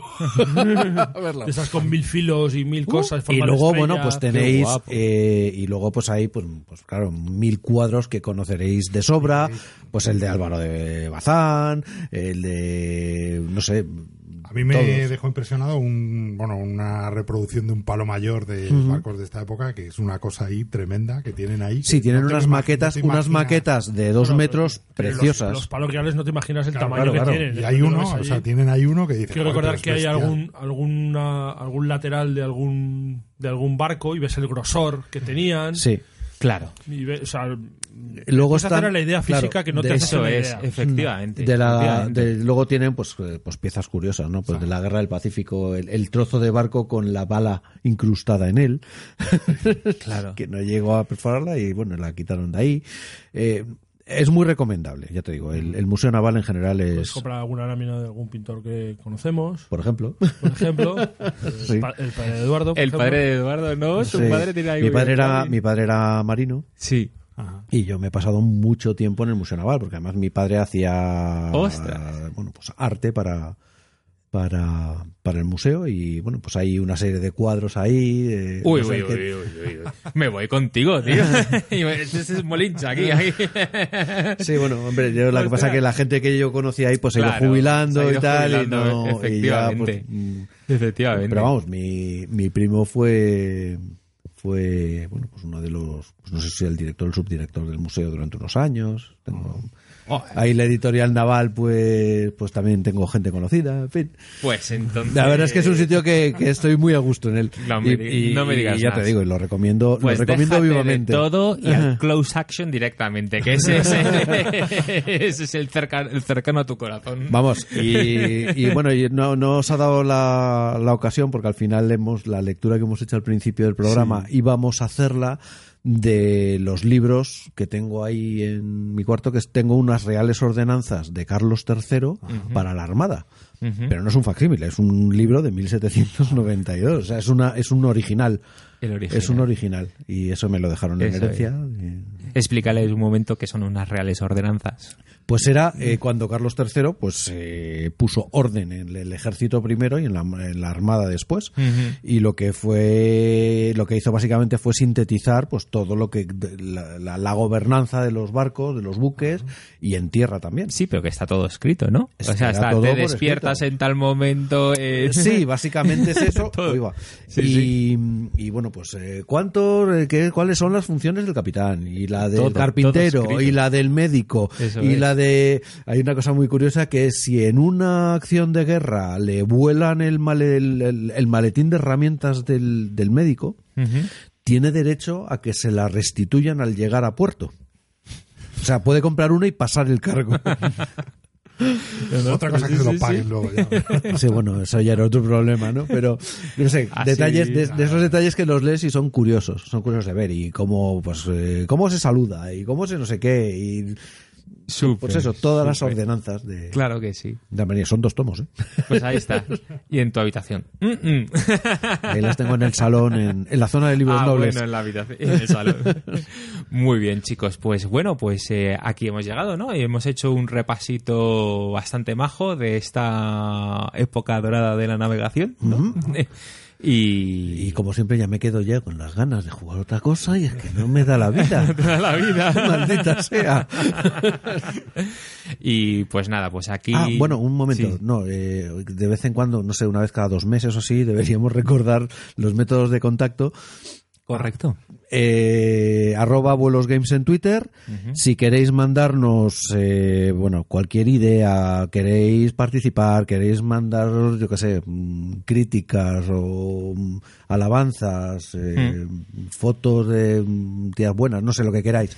En abuelos. comida. Dinero, comida. Sellos de correos. Bueno, eh, abuelosgames arroba gmail.com. ¿Vale? Correcto. Y, Y y además- estamos, como siempre, abiertos a vuestras peticiones, ideas. Un, un saludo a todos los que nos habéis escrito, que ha- hay gente que nos ha escrito unos correos, pero mm, Ojo, es verdad, ¿eh? largos, ¿eh? Largos, muy largos. Eso quiere decir que se han sentado, han dicho, bueno, pues como tú, Alberto, ¿no? O sea, que dice, pues eh, estos chicos me están transmitiendo algo, quiero sentarme aquí y, y hay un qui pro quo. Y entonces se nos escriben unos correos súper bonitos que, que- que- Gracias, que- Fosfa, tío. Fosfa, Jorge Andreu, ¿sabes? Andreu, O sea, se nos ponen los pelos de punta porque dices, bueno, pues mira, nos lo estamos pasando bien y encima, pues. Y eh, a, y a algunos, pues parece que les gusta. Eso es. O sea que chapo y, hay- y muy contentos, la verdad. Bueno, pues aquí lo dejamos y nos vamos a tomar unas cervecitas, ¿no? Eso. Es lo propio. Venga, chicos. Porque pues, una vez terminado el grog, vamos con la cerveza. Vamos por eso. Correcto. Bueno, pues adiós. Hasta luego. Hasta luego. Venga, buenas noches.